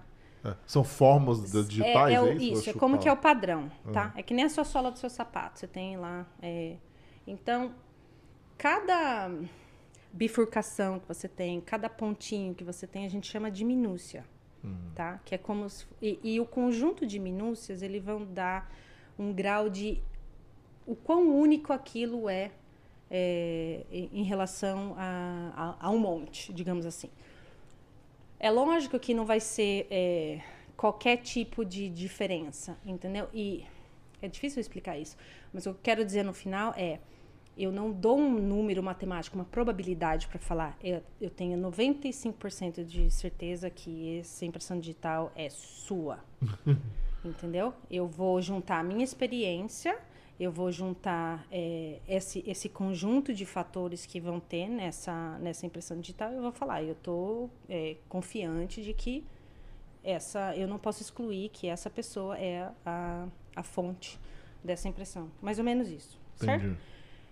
Isso tudo para falar do negócio da entrevista. É, então eu expliquei isso. Eu falei, eu achei difícil porque você não está dando um número matemático. Você confia no número matemático. Você tem um número matemático, é uma porcentagem, você confia naquele número. Mas quando você não tem um número, eu acho complicado, eu acho difícil. Você tem que ser muito. Você tem que ser bom no que está fazendo e, e- e- e confiar no seu taco, no seu conhecimento, etc., para dar aquele, aquele sim ou não, digamos assim, né? Então eu falei disso. Eles gostaram e no final eu falei, eu até me arrependi depois, mas depois eu pensei bem, eu falei, ah não, tá certo, vai. Eu falei assim, olha, eu queria falar mais uma coisa para vocês, todos, o inspetor, o sargento. Se você tiver, é, ach- você tem dois candidatos, eu e um canadense, você não vai me contratar porque eu não sou canadense. Eu queria dizer que eu acabei de virar elegível à cidadania, que eu tinha acabado de virar elegível. E você, e você tem que ter saco roxo para fazer o que eu fiz. Porque eu larguei tudo lá no meu país e eu tô aqui e eu sou muito confiante, blá blá blá blá blá. Você Cara, foi, foi ousada nessa Eu falei isso, eu legal, falei, eu falei, legal. eu falei em inglês, tá? Do saco Uhum. roxo, né? E, e eles caíram na risada. Eu falei, ah, isso menos a moça do RH. É, é. menos a moça do, RH do RH. Ah, os sargentos, eles eram. é, eles, são, eles são bem antigos, né? 30 e poucos anos de polícia. Então, né, eles não, não ligam mais pra essas. É. Normal, né? Aí eu consegui um emprego e, tipo, em 15 dias foi tudo. Eu, eu comecei E a trabalhar foi em lá? 15 dias depois. Como que foi com o seu chefe que tava empolgadaço com Eu você? chorei demais. É, eu imagino que. Três meses você tava lá, né? Três meses. Eu chorei, eu chorei. Eu, eu falava, perdão, perdão, mas eu tenho que ir, eu preciso ir, eu preciso ir, eu tenho Seu sonho, né? Desde, desde criança. Ele falou, não, que bosta. Mas eu tava feliz. ele falou, ai meu Deus. Porque ele, ele, antes de mim, ele teve um técnico que não foi muito feliz ali, que só fez Ah, gastou uma grana e não fez um negócio der lugar nenhum. Aí eu cheguei, não que eu fui uma maravilha, tá? Mas comparado com o moço ali, deu tudo certo. É, mas hoje eles estão bem, eles arrumaram outra, outra pessoa e, e, e foi, foi sensacional. Então foi assim. e você é, entrou aqui. Então, isso. Julho 2021. 2021. Dois Juro. anos já na polícia. Não, é a polícia, desculpa, né? Que, que, que, como você Não, chama? pode falar, É que eu polícia, tô na a polícia polícia, mas é, eu não né? sou policial. Eu sou. Eu sou. O, o meu título é especialista em cenas de crime. Tá. Legal, mas vamos agora pra parte que, que a Vamos, galera que quer. todo mundo quer É, saber. conta, não, é assim, entendi, se aplicou pro processo seletivo, Uhum. passou, tinha experiência, beleza. Como que foi esse início lá? Porque a gente sabe na experiência dos policiais que vieram aqui, mas a gente queria saber como que funciona o seu, né? Como que você teve treinamento, como que é? Então eu tive um. Só um segundo. Nós tivemos um treinamento que é, é, o, é o básico que eles falam, né? De, do especialista em cena de crime. Traduzindo, assim, é uma sigla, né? É, todo treinamento que a gente faz, quem comanda isso é a OPC, que é o, o Lucas falou, né? O, o- Que é o Ontario eh, Police College, que é o colégio de, de polícia de Ontário, da província de Ontário. Então, todas as polícias aqui em Ontário vão passar por cursos lá dentro. Feito. Então, é, é todo Aquela mundo academia tá na que mesma. eles têm que fazer depois que entra? É, é, é em London. Isso, é, essa, é essa, perto é, de London. É, essa é. é mesmo. Então você tem diversos, diversos, diversos cursos, né? E esse é um deles. Foi um curso de só duas semanas, que o que, que eu aprendi? É, a fotografia, que eu já sabia com o é. Humber, a imp- parte de impressão digital, Que eu também já que sabia. eu já sabia, né? É, não que eu sabia, mas eu tinha uma base boa, né? A parte de preparação dos químicos e tal. É, e a parte interna, né? Você, você tem, a gente tem um software, né? A gente tem um, um sistema de comunicação entre as, as agências né, de polícia, como que funciona, você navegar entre, entre isso. É, então, por exemplo, eu vou contar como é o que eu faço. Uhum. E vou fazer um paralelo com como que é no Brasil, né? Eu faço todas as cenas de crime, menos homicídio, tá?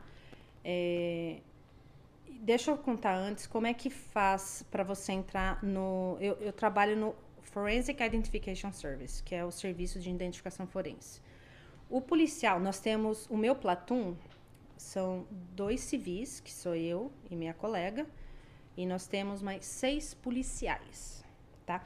Esses policiais, eles começaram assim como o Lucas, né? Fizeram patrulha na rua, aí foram trabalhar em outros departamentos. E quando abriu vaga dentro do, do, do, do FIS, do F, FIS, né? Do Forensic Identification Service, eles aplicaram e eles foram cru, sem nada. Ninguém tem bacharel em nada. É, é, policiais tinham ali o college deles, não sabiam nada de, de forense. E eles foram fazer um curso que chama é, forense, é, Forensic Identification é, Officer, para você virar um officer, um policial dentro da- do, do forense. São três meses. É como se fosse academia de polícia na- lá, lá em São Paulo, né? Só que é mais voltado para a parte de identificação, de você fazer a coleta de impressão digital, de DNA, coisas assim.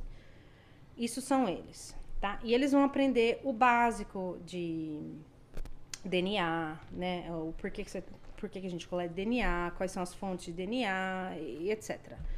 É, nós já viemos com bacharel, os civis, tá? Então, nós, hoje nós somos em oito, nós contratamos mais dois, então um total de 10 civis para 28 policiais, policiais dentro do meu departamento, tá? É, todo mundo tem bacharel, no mínimo, mestrado, uns doutorado na área de forense, tá? Esse povo, eles querem seguir, querem fazer isso o resto da vida, assim como eu. o que acontece é... Por que, que eles estão abrindo a área forense é, para civis, para pessoas como eu? Tem um negócio dentro da polícia que a cada é, 10 anos eles querem que você saia do departamento. Porque eles não querem que você fique acomodado. Eles querem que você fique motivado a aprender.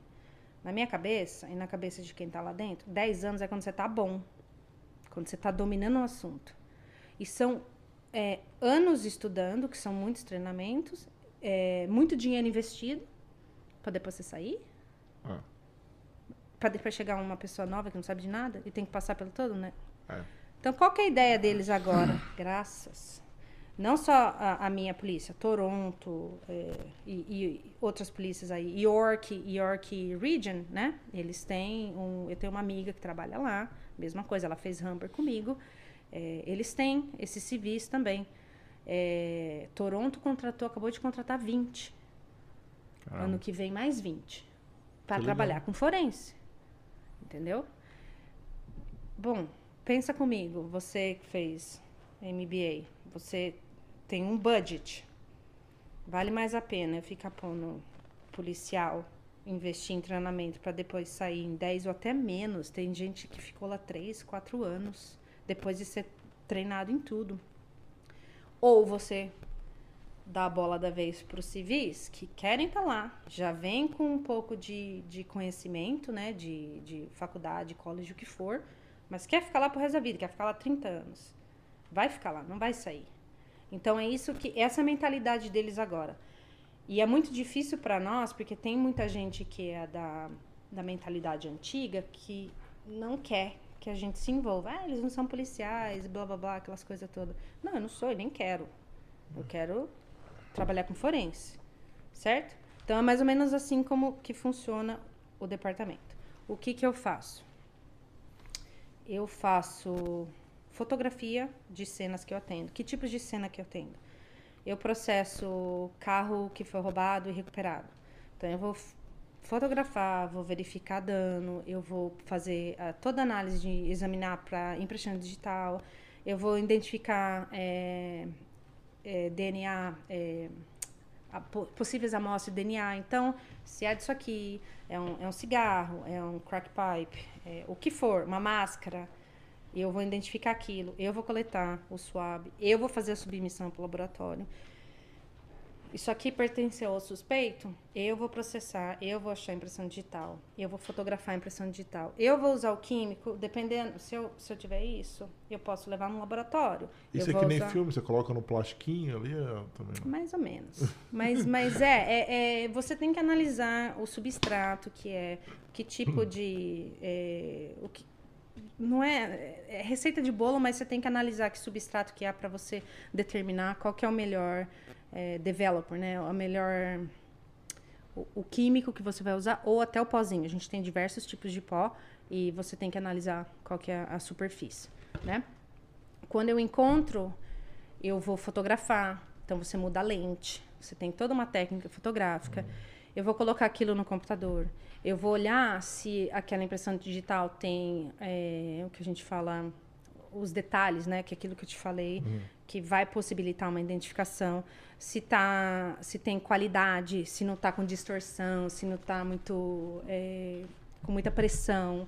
Se tem tá duas smudge, digitais, né? numa só. É, Overlap, às vezes você consegue, às vezes não. Então, eu vou, vou fazer esse call. Se eu acho que tá boa, eu vou mandar para o AFIS o AFIS, A-F-A-S. Que é aquele laboratório lá. Isso a gente tem em casa. Ah, tá. Isso daí são pessoas, são técnicos, são especialistas em, em impressão digital. Eles vão colocar naquele, o, o data bank, né, que tem, e vai... Então, por exemplo, eu coletei uma impressão digital, foi para lá, voltou com um hit, que a gente chama, com um hit, né? O, o computador fez... O hit é o match lá que você não... Não, não é um match. É. E vai voltar para mim cinco possíveis candidatos. Tá? Eu não posso falar quem é ainda, porque eu tenho que passar por aquele curso de três meses. Eu tô com nós, nós estamos pela primeira vez na história, estão mandando pessoas como civis, para, para esse curso. Que legal. Nós já temos três. Mas você conseguiria? Assim, não, eu vou, é, eu vou. Não, só você, falou, que... você conseguiria sem o curso. Não, eu, sim, a Sim, gente é. faz, mas você você não pode ir para corte. É, Você não pode assinar, é igual- Você não é, assina. é, é. A, gente, a gente faz ali por aprendizado, né? Para Hum. ir ganhando confiança, né? E para aprender, é o jeito que se aprende. Hum. Então, eu venho com cinco possíveis candidatos. Aí eu vou, o officer com o treinamento vem, ele vai fazer a metodologia lá, é esse aqui. Sem contar por um segundo, ele vai passar um segundo para fazer a verificação. Então tem que bater o nome da pessoa, do o officer que verificou, você que fez a identificação e o AFES, o, o, o analista. Então são três. Se você não consegue, se você fala assim, ah, eu não tenho certeza, tô meio na dúvida, eu não tô meio inseguro, você passa para alguém que tem mais eh, experiência que você, tá? Porque tem, tem gente que fala assim, ai, sete pontos é, é, é o suficiente, oito pontos. Não, não tem o número de pontos, entendeu? São várias coisinhas, é, é meio complexo o negócio, mas não tem Não é exato, um número, né? não, É, não é. tem, entendeu? Vai do seu, da sua experiência, falar, não, eu tô confiante, Mas é bom que tem três, né? tem que ter. É, é. Tem que ter. isso. E é um independente do outro, É. sem falar. E cada um faz o seu relatório, tá? Então, é, quando você for, se você tiver ir para a corte para testemunhar o porquê, né, você tem que saber responder, né? Então você tem que, ó, tá aqui, tá aqui, tá aqui, por causa disso, disso, disso. É só um, um, um parênteses, é importante falar, né? Que a gente tá aqui, a gente sabe corte é ir pro tribunal. Isso. É porque a gente fala Isso, corte. é, É, é. é engraçado, eu fiz uma vez com um amigo, o pessoal que veio do Brasil, o que, que é isso? É, enfim, É. é isso. É. É, então, essa é a parte da, de, da impressão, de, análise de impressão digital que eu faço, tá? É, eu faço verificação de, de armas. Então, aqui, não é balística. Balística quem faz é o laboratório forense, tá? É, eu, vou, eu vou pegar uma arma, é, a arma vem para mim, ela já é prov- pro- proven safe, né? Ela tá é, sem munição, tá, tá sem nada, ela vem para mim. Eu tenho que passar por um processo de verificação que vai é, falar que tipo de categoria essa arma se enquadra. Porque a gente tem as armas proibidas, a gente tem as restritas e as não restritas, certo? Então eu tenho que ver que modelo que é, qual que é o calibre, qual que é o, o tamanho do barrel, né? Que a gente chama. Mas tudo isso teve no treinamento que você eu fez? fiz um treinamento também Lá dentro. lá Ah, tá. dentro, tá. Isso eu fiz um treinamento lá dentro. É, então você vai olhar o serial number, né? Que é o nu- número serial. Número de série. Número de série, obrigada. o número de série. É, temos duas pessoas do- de nós, dos civis, que são especializados em. é, quando você raspa, né? Eu tenho um nome que agora eu esqueci. Quando você raspa o número de série, você com químicos você consegue Ah, é? recuperar. Você legal. consegue. E aí você tira foto, tudo bonitinho. Tudo você fotografa, tudo você documenta, tá? Eu faço isso com armas. É, eu vou em break and enters, que são arrombamentos de residência. É, isso é que uma das coisas que eu mais faço. Então eu vou lá, eu vou tirar foto. Não necessariamente, mas a maioria das vezes tem um policial lá que garantiu que a cena tá segura, porque eu não tenho porte de arma, eu não tenho treinamento da polícia. Então eu, te- eu- porque eu vou sozinha, eu trabalho sozinha, não tem ninguém vai comigo. Mas você usa viatura ou o carro? Eu tenho, mas não é marcada que a gente fala. Ela é uma viatura preta. Mas eu tenho equipado com o meu, com meu computador, então eu tenho todo acesso a, É uma sistema. viatura, posso chamar de civil, assim? Porque não é... Pode, não, tem, não, tá é- escrito é polícia, polícia, né? não tá escrito nada, Entendi. tá? É, nem forense, Mas é uma viatura, assim, é o, é o carro É uma. Dodge Caravan. Dodge Caravan. Uhum. Né? Aí ela não tem banco atrás, ela só tem as nossas coisas de, de, de marca, de exhibits, né? O, o tripé da, da máquina, um monte de, de, de saco de evidência, né? Que a gente chama, né? É, Aquele pôr plástico que, que eu falei que tem no- nos filmes, é nome, cara, pega, coloca. É, a roupa, é, se é. você precisar da roupa, o bunny suit, né? Que você se cobre e fica só com a carinha assim, ó. se você precisar, né? É, temos tudo isso, é tudo equipado, né? Então eu faço isso também. Eu faço algumas, algumas cenas de roubo, né? É, eu tiro foto de vítima de assalto, é, violência doméstica. O que que mais acontece, né? É, pelo menos o Lucas, eles comentaram pra gente né, que tá Tem, aumentado bastante, doméstica, né? Tem, bastante. Criança, o que for. É, eu faço coleta de DNA. Então, nós temos dois tipos de coleta de DNA para para corte, como é o nome da corte que você falou? Tribunal. Tribunal. quando você aqui no Canadá, quando você é acusado de uma infração criminal, que não seja o mischief, mischief é dano à propriedade, mas bem Ah, é, sim. é- é- é tipo É quebrar a bader- janela. É, é, bade- Va- é- vandalismo, acho que é vandalismo, vandalismo. vandalismo, Tá. vandalismo. Pode- pode- pode. Toda vez que você é acusado, passa pelo processo do julgamento, né? O juiz obriga você a doar na força tipo, o, seu, o seu sangue o seu, pro, pro banco de DNA. Ah, eu não sabia disso, não. é maravilhoso isso. Perfeito. Não, mas Por- eu achei bem legal isso. É. Então a gente faz, podia. a Acho gente que no Brasil coleta. acho que nem pode fazer isso, né? Eu acho, eu, eu nem, Eu acho não, que é não legal sei. fazer isso no Brasil. Eu não sei. Mas eu achei muito legal a ideia. Eu não sei, talvez para algumas algum, alguns tipos de crimes, mas aqui praticamente todos, exceto esses. Então, é, o, o ass- assédio não sexual, assédio, o assault, né, que a gente chama, é o, o é ataque, ataque. seria, eu não sei traduzir isso. É, mas até o break and enter, que é o É. arrombamento, roubou o carro, né? né? O assalto é um ataque contra outra pessoa, né? Vamos traduzir assim. Agressão. Agressão, Agra- é isso, isso. agressão. Muito boa. bem, agressão. Então, o seu sangue, você foi você é acusado, você vai cumprir pena ou não, o que for, o juiz manda, mas o seu sangue vai pro, pro Data Bank, pro banco de, de DNA canadense, que também conversa com os outros bancos de outros lugares, tá? Então, isso é um tipo de, de procedimento jurídico que a gente faz, que eu faço. Eu sou treinadora, eu treino policiais a fazer esse, tipo de coleta, tá? E o outro que a gente chama, que é o DNA warrant, é, você precisa do, acho que é o mandado judicial para coletar o seu, o seu sangue. Então, por exemplo, é, você arrombou a casa dele e você quebrou a janela dele, você se cortou todinho. Eu fui lá, eu coletei o, o DNA e achei você. Você já estava no sistema e veio com uma identificação. Eu, eu mandei para o laboratório forense, veio com uma identificação com o seu nome.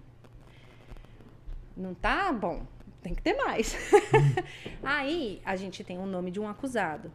A promotoria e o, o, o investigador, ele vai pedir para eu coletar a amostra sua para fazer a comparação final, tá?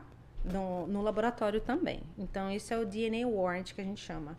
Ele é um processo diferente do outro. É, ele é gravado, é filmado, então você tem que fazer toda uma, uma, uma firula ali, mas tem que ser feito. Nesse caso aí, do jeito que o Canadá é, eu ia processar o Maurício, porque eu me cortei, quebrando o vidro dele. Quebra... É, enfim, esse é uma das coisas que nós fazemos também. Eu atendo cena de que a gente chama de sudden death, que é a, pode ser a morte que aconteceu que Súbita. não é súbita, que não é violenta. Morte Sentido- natural, assim, por exemplo, infarto? Pode ser natural, pode ser suicídio, tem muito suicídio, muita overdose, muita overdose. É, e tudo vai depender de quem. Isso eu vou fazer um paralelo com o Brasil, porque é, tem um pouquinho de diferença, tá? Aqui, quando tem um corpo, tem uma pessoa que morreu, vai lá o policial, ele vai avaliar as circunstâncias, vai fazer a ligação para o coroner, né? Vai contar para o coroner, ó, foi assim, tá, tá esquisito, tá meio assim. O coroner vai falar assim, eu quero chamar o, fore- o pessoal do, do- do- dos, dos forenses, vamos, vamos para lá processar a cena. Ele que decide. O coroner que decide. O coroner po- pode falar assim, não, eu estou satisfeito que foi uma morte natural, por conta da idade ou da, da doença, não sei o que, a gente não precisa se envolver. Quando ele não pode ir, ele chama a gente para ir também. Então a gente vai para lá. Primeira coisa que eu vou fazer, se é numa residência, a gente vai olhar se tem marca de arrombamento na porta, como que tá a situação da casa. Então você faz toda uma varredura até você chegar no corpo, né? O corpo é só uma parte. Suicídio você você, pode ir, homicídio que não. Eu não vou em homicídio Mas e suicídio- nem até alguns policiais podem ir porque demoram uns três, porque- por conta dos todos. Mas suicídio sim. Suicídio eu vou, Tá. bastante. Muito, até. É, e você precisa ter certeza se é suicídio também, É, né? Senão você tira. Então, é praxe, né? A metodologia que a gente faz. Você tira a foto dos olhos, né? Pra ver se tem petequia, né?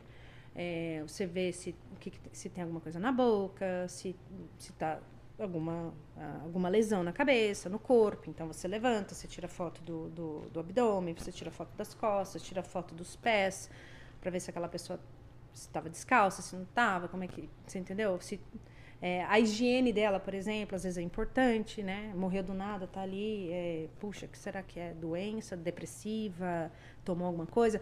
A gente procura, a gente procura, abre gaveta para ver se tem alguma coisa, É, alcoolismo, né? Tem álcool escondido, droga, é, tem a medicação, né? Prescrição médica, né? Se tomou a mais, se não tomou, a gente tira foto de tudo. Todas essas fotos isso e o coroner vai lá também. Então, o que, o que o co- o coroner pedir para mim? Ah, eu quero que você tire foto disso, quero que você tire foto disso. Ou disso, eu vou tirando. Isso é o coroner que vai na cena. Quando vai para um necrotério, o, o- a pessoa, o coroner da cena ele vai falar assim: eu quero uma autópsia e eu quero ou não a presença do, do, do- de vocês, do FIS, dos forensics, né? Quando é homicídio, a gente tem que ir. Quando não é homicídio, não necessariamente a gente tem que ir, tá? É só se tiver um pouco de, de suspeita de que foi, tá meio esquisito, assim, eles pedem pra gente ir, ir na autópsia. Isso eu posso fazer. E eu vou na autópsia e eu faço as fotografias também. É importante ressaltar que o nosso papel, nós não trabalhamos para a polícia, nós trabalhamos para a corte, para o tribunal de justiça. A gente é, é, é esquisito eu falar isso porque eu trabalho para a polícia, mas você É, entendeu? A é. gente tem imparcialidade. A Ah, gente está a serviço do julgamento, né? Do juiz e do júri. A gente está lá. Então, toda a fotografia que a gente faz, a gente precisa mostrar a cena. Independente de se é pequena ou se é grande, eu preciso mostrar para o júri entender. é, ge- geralmente é dois anos depois, né, que aconteceu, né? Sempre foto no vídeo, no. no- Faz vídeo também quando é Ah. mais homicídio. Ou quando é Tá. alguma coisa mais, mais grave. Às vezes, um acidente feio de trânsito. Acidente de trânsito eu também faço. Né? Mas é mais o officer que vai, principalmente quando tem fatalidade, né? Uhum. Mas é, eu acho dificílima a cena porque é, é muito, muito detalhezinho, assim. E a gente tem um departamento dentro da polícia que eles só fazem reconstrução de, de acidentes, né? Então eles têm o drone, eles têm aquele scanner 3D que faz aí a reconstrução super super legal, muito bacana. Quando a gente pede para eles, eles ele se a gente precisar de uma cena de homicídio, eles vão lá, eles fazem todo esse escaneio, faz 3D e, na, e na, e na- na- quando você vai para corte, você consegue mostrar o vídeo e as fotos para o júri e para o juiz e para os advogados também, pros- dos dois lados, né? Então, é, que mais que eu faço? Acho que é basicamente isso. Nossa, não, muita coisa.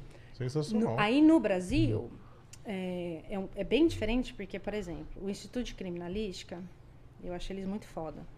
É, pra- primeiro que você, quando você presta o concurso, você tem que ter um bacharel em, em determinada área. Então, eles têm o pessoal da engenharia, eles têm o pessoal do sangue, né? Que é o pessoal que trabalha é, com sangue, quando eu falo, é, tem é, homicídio, mas, se eu não me engano, a autoria é conhecida. E o DHPP em São Paulo, a autoria é desconhecida. São... Tô falando grego? Tem- Não, não, no Brasil, como a violência é gigante, eles têm um milhão de, Eles de- têm, de, você casos, situações possíveis imaginárias, né, pra resolver. E, e aí, quando você tem a- o, o Instituto de, de Criminalística de uma cidade grande, eles têm os fotógrafos periciais. Aquela pessoa é fotógrafa. Eles têm os desenhistas técnico-periciais, né? Então, eles têm uma equipe muito maior. A gente faz tudo.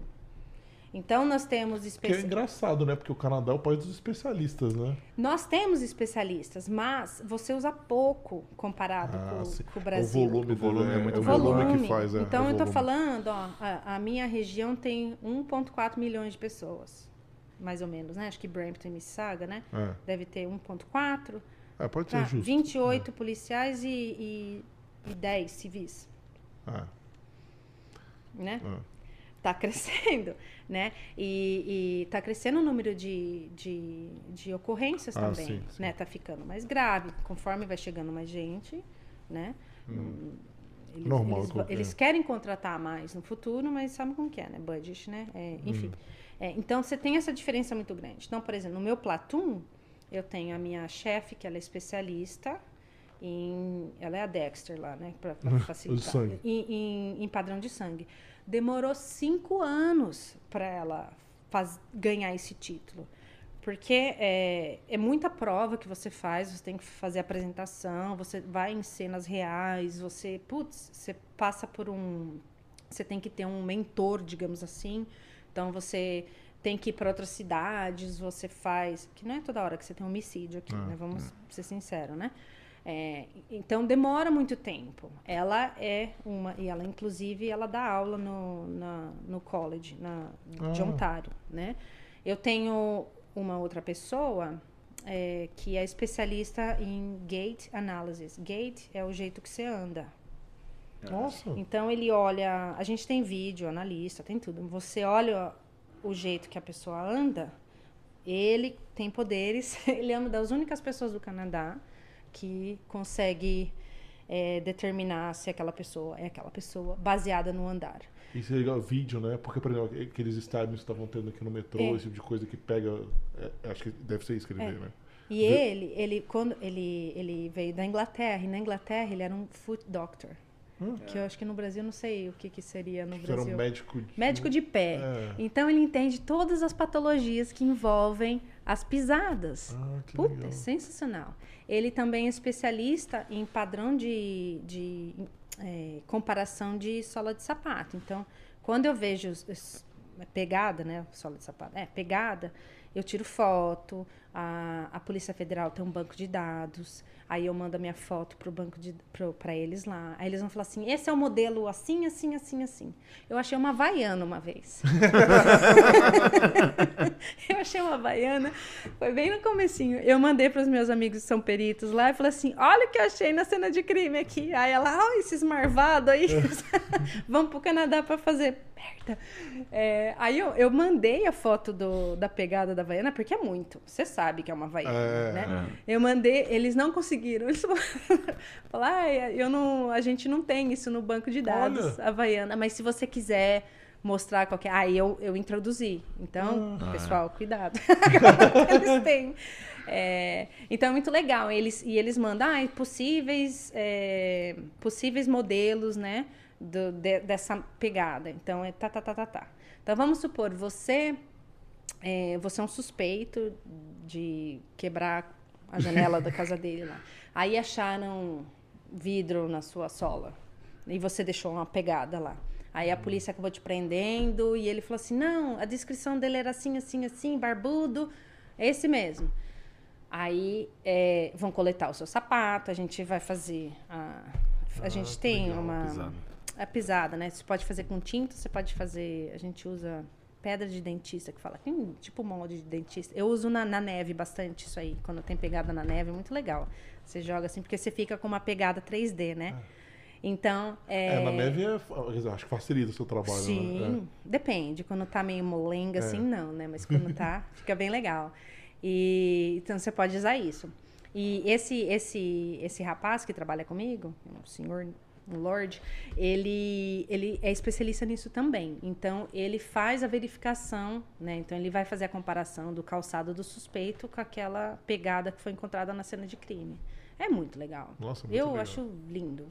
Você consegue, assim, às vezes, qu- quando você não está trabalhando e você vê alguma coisa assim, você consegue desligar totalmente ou não? Assim, sei lá. O que, que é o desligar? Não Desligar sei, de onde? repente você tá andando na rua, vê uma pegada estranha ali e fala, cara, opa, isso aqui. Ah, eu sempre paro. Eu fico É, olhando. então. Eu fico olhando. Será que isso aqui é, sei lá. Eu fico olhando. Sei lá, tem um monte pra frente, uma. Assim, eu não sei. Eu, eu fico olhando, eu fico olhando impressão digital em janela, em, em porta de restaurante, eu fico assim. Aí eu vou não tudo pensa- com o cotovelo. Eu falo, não É. vou deixar minha impressão digital aqui.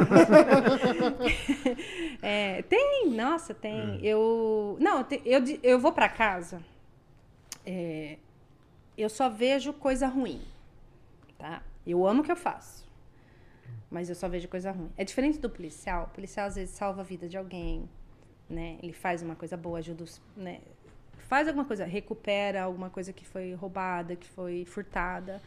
Eu só vou ver o resultado daquela ação criminal, vamos falar assim. É, E, e chega uma hora que você fala assim, puta, é só isso. Meu marido fala que eu sou píssica, né? É, ai, eu pedi para instalar a câmera, eu moro em Acton, nunca tem nada, nunca teve nada. 30 anos sem ter uma ocorrência policial lá. Mandei por câmera, frente e verso, é, porque eu, eu, vejo isso, é o que eu Ah. vejo, é o que eu trabalho. A sua. É. É. Meu marido me traz de volta. Meu marido é meu. meu é o Rodrigo. sim. O Rodrigo é meu equilíbrio, entendeu? Porque você tem vida, né? Fora isso também. Ah. Não que eu tô falando. é, e você tem que tomar cuidado. é, você tem que cuidar de você. É. Né? É, porque senão afeta o seu psicológico, seu dia a dia, né? Você... Afeta, afeta. Não é fácil. É, é muito triste pra mim quando eu vou numa cena de, de um suicídio de um pai que resolveu se enforcar no, no basement, né? No- junto com os brinquedos das crianças. Isso Ué, pesado. Entendeu? Corta meu, meu coração, entendeu? É, cê- e eu, assim, é, um mecanismo de defesa meu, eu não quero entender o porquê, né? Uhum. Eu tenho que. Eu vou lá, eu fotografo, eu tenho que fotografar se deixou nota, se não tem, né? Mas você fica pensando, puta, como é que eles vão viver aqui? Você conseguiria continuar vivendo E o trauma lá? das crianças, a gente conversou com um casal que adotou as crianças. Ela falou, cara, sempre que você adota uma criança, seja um. Desde que pode até ser tirada do ventre da mãe. Você acabou de nascer e colocar. É um trauma. É, Então é pesado. E a gente não tinha pensado, né? Nunca tinha parado pra pensar, né? Quando você adota uma criança que tá na foster house, enfim, home, né? É, muita coisa vem. Então Não, isso é uma situação, e pode ser uma situação terrível, dessa. E é terrível. É a mesma coisa com a overdose. Né? A mãe e o pai usam dro usando droga e o quarto do bebê tá logo ali. O bebê tá ali. E eles acabaram né, falecendo, morrendo, e o bebê ficou ali. Entendeu? Então é, é, é- é pesado. É. Sabe? É, é- eu não levo isso para casa. Né? E eu, eu tenho ali meu, meus. As coisas que eu faço, eu é, trabalho é trabalho. Eu não levo para casa. Às vezes. E o meu marido não gosta de falar disso. Isso é assim, bom "Ai, pra você quer- é bom pra vocês. e tem, e, e tem vezes sim, é mais um caso pra mim, mas é o pior dia, um dos piores dias eh, da vítima. Da vítima de arrombamento, da vítima que teve o carro roubado, porque nunca aconteceu na vida. Eu vim, mudei de um país super violento, vim pro Canadá e olha o que aconteceu na minha casa. Tô morando aqui faz 30 anos e nunca aconteceu nada comigo. Aquele é o pior dia da vida dela aqui. Só que pra mim é um número a mais, você concorda? Aham. Então eu tenho que tomar. eu, né? eu, Não. eu tento, eu, eu não posso deixar isso é, virar uma rotina. Porque você fala, ah, é só mais um arrombamento, é só mais um carro roubado, é só mais um, entendeu? N- não pode. É, ent- e às vezes acontece é, em, em- cena assim de que você tem, né, mortes, é, e você vai e assim, às vezes, por favor, me entendam, é, o corpo está numa posição engraçada. E ela, é, o- o- não é falta de respeito. Aham. A gente dá uma risadinha de algumas coisas. É um jeito de você Ah, claro, Relaxar. um super pesado entender, desse, né? relaxar. Aí eu chego em casa e quero contar pro meu marido. Ah, Rodrigo, você precisa. Não, Olivia, shh, não quero ouvir. Não quero, não quero falar, não quero falar disso. Entendeu? É, porque não, é- não é todo mundo que gosta. É, é verdade. Bom, show de bola o papo. Assim, Desculpa. conversa não. Para de falar, podia- né? Não, sensacional. Vamos, vamos entrar aí agora nos nossos quadros? É, vamos ver se tem pergunta, né? A Valesca tá ajudando a gente aqui. Tem pergunta aí, Valesca? Ahn, tem vários comentários. Acho que o pessoal vai começar a falar agora, perguntar, né, fazer algumas perguntas. Eu posso ler os comentários aqui que mandaram. É, Lucas Lima. Ah, o Lucas. Ah, o Lucas. grande Grande. Olivia, excelente profissional e pessoa. Abraço. De Braspil, é assim? É. É o nosso Inclusive, ó, o. Lucas, eu deixar para você o recado. Se estiver ainda aí, a gente tá te esperando no stand, né, Maurício? Vamos lá. É a Rosina Marasca, também minha aluna querida. Minha lugar professora. especial no meu coração. Ah, legal. Ai, linda. É. Francisco Sebastião de Campos também. Ela sempre foi a primeira da turma. Olha. Mais ou menos. Isso que você falou que não era inteligente É. ainda, né? É, ela esforçada. É verdade. Ahn, Renata Alves, maravilhosa. Ah, e Francisco diz também, essa é minha sobrinha. Ah, é. Orgulhoso. Titio, titio. titio, grande titio. Não, show de bola. A gente pode começar os quadros. Pessoal, se tiver assistindo, tiver pergunta para ele, a gente. A Valesca avisa pra gente, né? É isso aí. É, o Maurício interrompe aqui.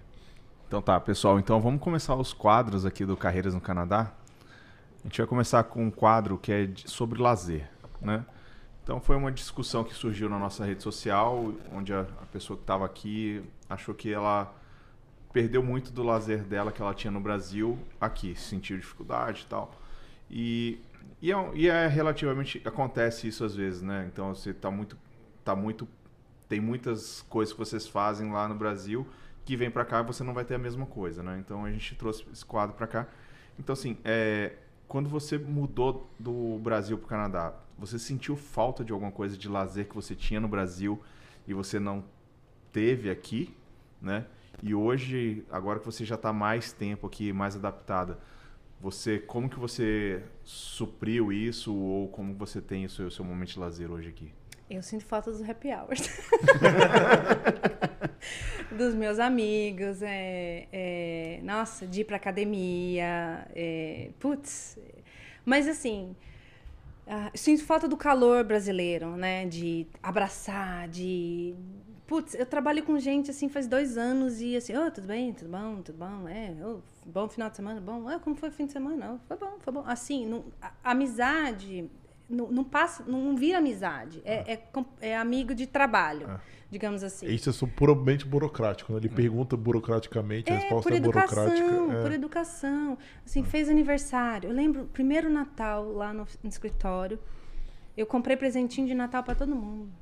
Olharam para mim e falaram assim, os canadenses, né? Que é isso aqui? Eu falei assim, "Ué, Feliz Natal. Mas eu não comprei nada para você. Eu falei assim, mas eu não, não quero, eu tô te dando, porque eu gosto de você. Escrevi cartãozinho, fiz aquele negocinho todo. Eu dei uma cachaçinha brasileira para todo mundo, mas eu não comprei nada. Eu falei, mas eu, a gente faz isso. É É- é- eu falo assim, né? eu, eu passo mais tempo aqui com vocês do que com meu marido e com meu filho. São mais horas aqui, né? Ah. Então, isso eu sinto falta, sabe? Aquele calor que a gente tem, né? Você acha que Aquele- já virou, você já entrou? Isso é uma coisa que eu, eu me pergunto às vezes. Eu acho que às vezes, eu, cara, eu virei que nem esses caras, velho. E eu não consigo. É. Não, Não não, não, assim, não é um processo. Eu virei porque eu quero. Eu virei porque a situação me transformou. Eu- É, que é triste. É, é, é, eu sinto falta do, todo, do churrasco de todo fim de semana, né? Com amiga, com, com parentes, né? Meu pai, eu e meu pai todo domingo, tomava o vinhozinho ali, ficava assistindo o show, Pink Floyd, Dream Theater. Era, era né? tinha que ter sábado, churrasquinho, né? Em casa de qualquer um, mas tinha o churrasco. É, o que eu faço aqui, é, a Booking, como eu falei, quando eu trabalhava na Booking.com, me deu amigos que viraram família. A Renata é uma delas que mandou aqui, Larissa, Marina, Melina, Cantes. A gente somos todos brasileiros que tivemos filhos aqui, não temos família. Vocês sabem que não É. ter família dói demais, principalmente quando você tem um filho, né? Que estão crescendo sem ter avó por perto, né? É, então a gente está sempre tentando se juntar e, e do nosso jeito, né? Para tentar manter e, e tá tudo certo. É, não é a mesma coisa, mas o Canadá me trouxe coisas que eu não tinha no Brasil. Então, por exemplo, eu tenho um lago na minha cidade, a gente comprou uma canoa, então quando dá tempo eu vou lá na canoa, tipo, a cinco minutos da minha casa. Eu vou acampar com meu filho, vou fazer trilha, tá cheio de parque, é seguro, né? Eu ando na rua tranquila, eu tenho o meu celular. Então, assim, é- é- é, nada aconteceu, ninguém roubou meu carro, ninguém entrou na minha casa. Então, são trocas que você tem, né? E você acaba lidando com isso, né? Você perde um lado e ganha do outro. né? ganha do outro, é. Então, é, tamo aí, né? Não, muito legal. E vamos para o nosso segundo quadro, então, que é uma pergunta bem simples e direta. O que, que é o Canadá para você? Eita, Canadá para mim é recomeço, sabe? É, é aquilo que eu falei, né? Contei minha história aqui, não sei se eu consegui passar para vocês e para quem está ouvindo tudo que aconteceu nessas. Foram quase 22 anos, né? É, o Canadá para mim é um recomeço que deu certo, né? E o Canadá é, me mostrou ser uma pessoa muito mais forte, uma pessoa que eu jamais achei que, que eu era, entendeu? Eu sou mãe hoje e quem me conhece é, nunca achou, nossa, Olivia, você tá grávida, meu Deus, você bateu a cabeça, você casou, o que, que aconteceu? E eu sou outra pessoa, eu sou. é, eu, putz, eu, pelo meu filho eu faço tudo, pelo meu marido eu faço tudo. É, eu não sei, eu não sei dizer. É, é outro eu que nasceu, entendeu? Você traz os seus valores, né? E você passa por tanto perrengue que você nunca achou que você fosse passar na sua vida. Você passava uns perrengues lá no Brasil, mas eu acho que aqui eh, a gente foi, eu não sei vocês, mas eu fui muito humilhada no começo, sabe? Porque eu trabalhava é, como servente, limpava, então as pessoas eram muito rudes, né? E, e me baqueou demais, mas também me fortaleceu muito, entendeu? Porque eu sempre falava assim, não, é, um dia vai, um dia vai, um dia vai. E um dia veio e tá sendo. Entendeu? Então eu não troco por nada. Eu não troco por nada. Eu não tenho um fio de arrependimento. Dói, tá longe. Todo dia, né? A gente sente falta de pai, de mãe, de tio, de tia, de, dos amigos, de todo mundo. Mas não sei. Não, isso aí. Deixa eu ver se tem, chegou alguma pergunta aí, Valesca. Tem, na verdade, mais um comentário aqui. Eu acho que as pessoas estão meio tímidas.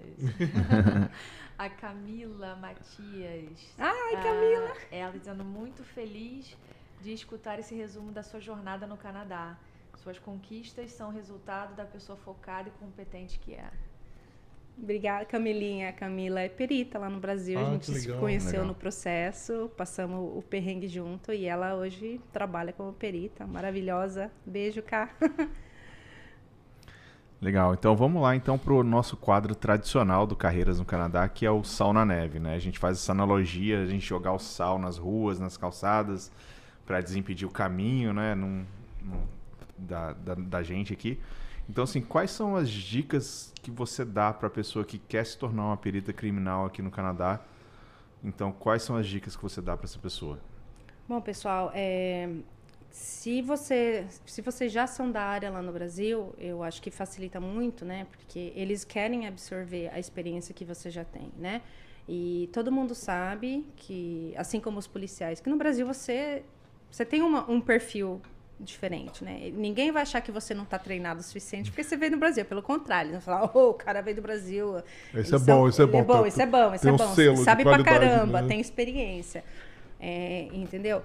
É, o que, que é difícil aqui é você conhecer alguém de dentro, tá? Para te passar as informações, né? Você vai ter que fazer, eu acho que uma escola aqui. Eu acho, eu não vejo, você vê todos nós, você Ah. segundo MBA, meu marido segundo Ah. MBA, não é nada forense, mas eu acho que vale para qualquer para qualquer emprego aqui, para qualquer área. Você tem que voltar, você tem que fazer, infelizmente, É. né? É. É, no caso do MBA é um pouco. é, é, com certeza, eu concordo com você. É porque o Brasil ele, ele meio que atrapalhou o nome MBA. Porque o nome é Master in Business Administration no Brasil é um lato senso, é uma pós. Uhum. É, Então aqui você tem que fazer o MBA de verdade. Mas eu concordo com você, a gente já entrevistou várias pessoas aqui, porque parece que, pô, por mais que tenha experiência no Brasil, eles querem o selinho deles. Não, beleza, Ah. você sabe É. agora, vem, vem que ganhar o meu selinho. Você já tem o selinho de lá, vem que ganhar É, o meu. porque é, eu vejo por esse lado assim, eles não vão perder tempo para pesquisar sobre a universidade, o colégio que você fez lá no Brasil. Se, se é válido, se não é. Você pode dar seu diploma, eles não vão. Eu fiz tradução, tradução juramentada de tanta coisa, eles não vão olhar lá. Agora, se você tem um certificado, um diploma de uma instituição de ensino canadense que todo mundo conhece, é, outro, é outros 500. É, outra coisa que é, acho que todo mundo que veio aqui já falou, você tem que aprender a aplicar para o job, né, para o trabalho que você quer. Então tem aquele, aquele algoritmo lá que vai caçar as palavras-chave, né?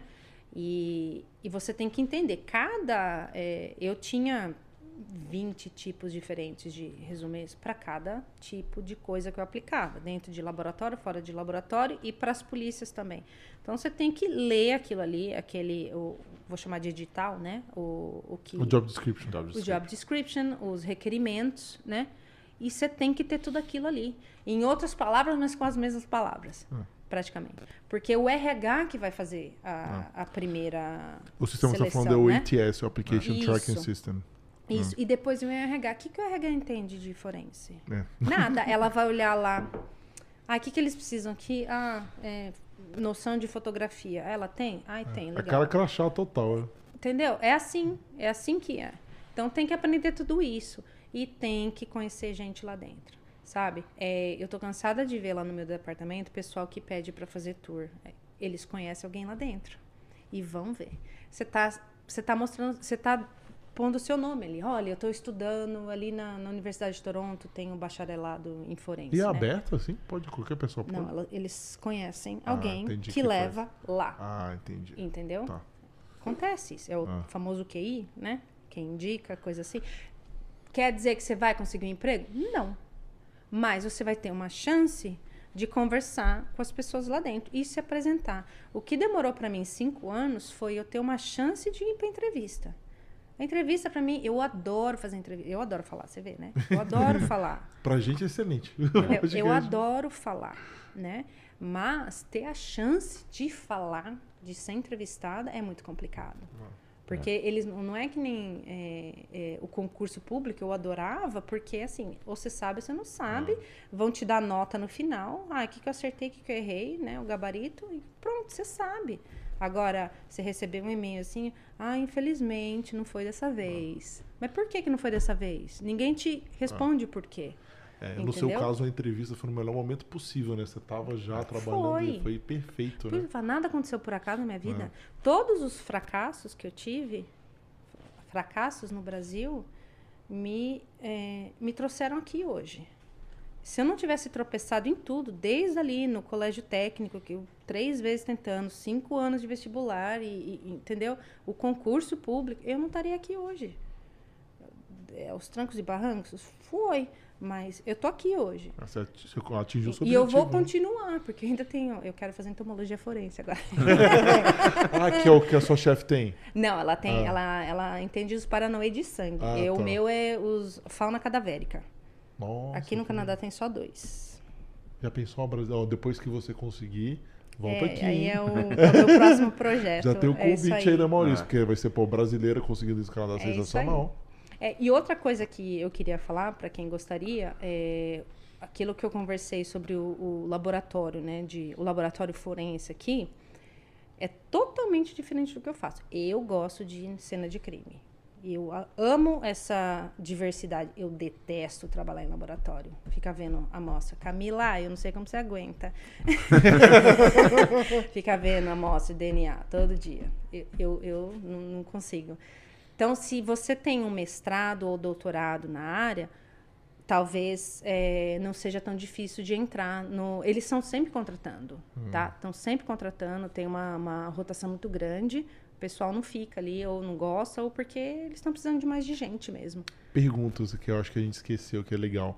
Pra você aplicar pra posição, você precisava já CPA, né? Que na polícia precisa Tem. CPA. Tem. Tem que ser, né? Tem. Então não, não pode. Tem, tem Tá. que ter, tem que ter. Eu acho que para eu trabalho para uma municipalidade.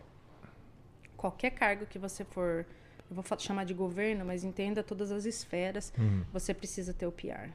É, tem que fazer o, o cleaning, né? O, O- Security clearance. Security. Também, mas veja só, é, eles vão investir em você em treinamento. Se você não tiver o PR, acabou seu visto, você vai embora. Ah, ah, não é, Ou- é- Você entendeu? não é porque algumas até as forças armadas antes pediam cidadania, né? Só que agora, como eles estão precisando de gente, eles Porque baixaram pro PA. quer. É, ninguém Baixaram quer pro ir. PA. Ninguém quer ir. Tem uma, uma, que uma, uma das civis que trabalha no meu platão, ela veio da. Ela trabalhava na área forense militar e ela manjava tudo de bomba, as coisas lá, inteligência, e agora ela tá comigo, mais feliz. Sério? Que É. interessante. Não, é muito, muito louco, tem muita gente lá. E falta pou- é, pouco tempo para eu falar tudo. Não, muito bom. E. Bom, eu acho que o último quadro, né? É o quadro que a gente fala que é o Momento Jabá, é- é onde que as pessoas te encontram para falar com você, né? Então, se você quiser, um momento que a gente deixa pro, pro convidado.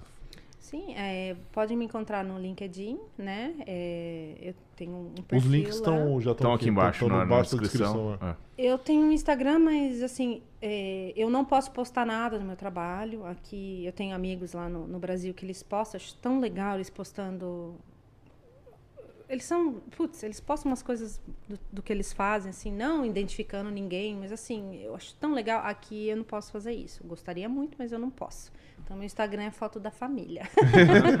mas no LinkedIn, vocês podem conversar comigo, quem tiver o maior prazer em ajudar, porque eu sei o quanto é difícil eh, arrumar informação. E se tiver alguém, algum outro brasileiro que trabalha na área, em outra província, em outra polícia, por favor, fala comigo, porque eu tô doida para trocar figurinha para ver. Porque... e é um campo novo que está se abrindo aqui, tá? É uma mentalidade que está se abrindo aqui. Então, vão contratar mais pessoas como eu, não policiais, para trabalhar na área forense, tá? Isso é o futuro.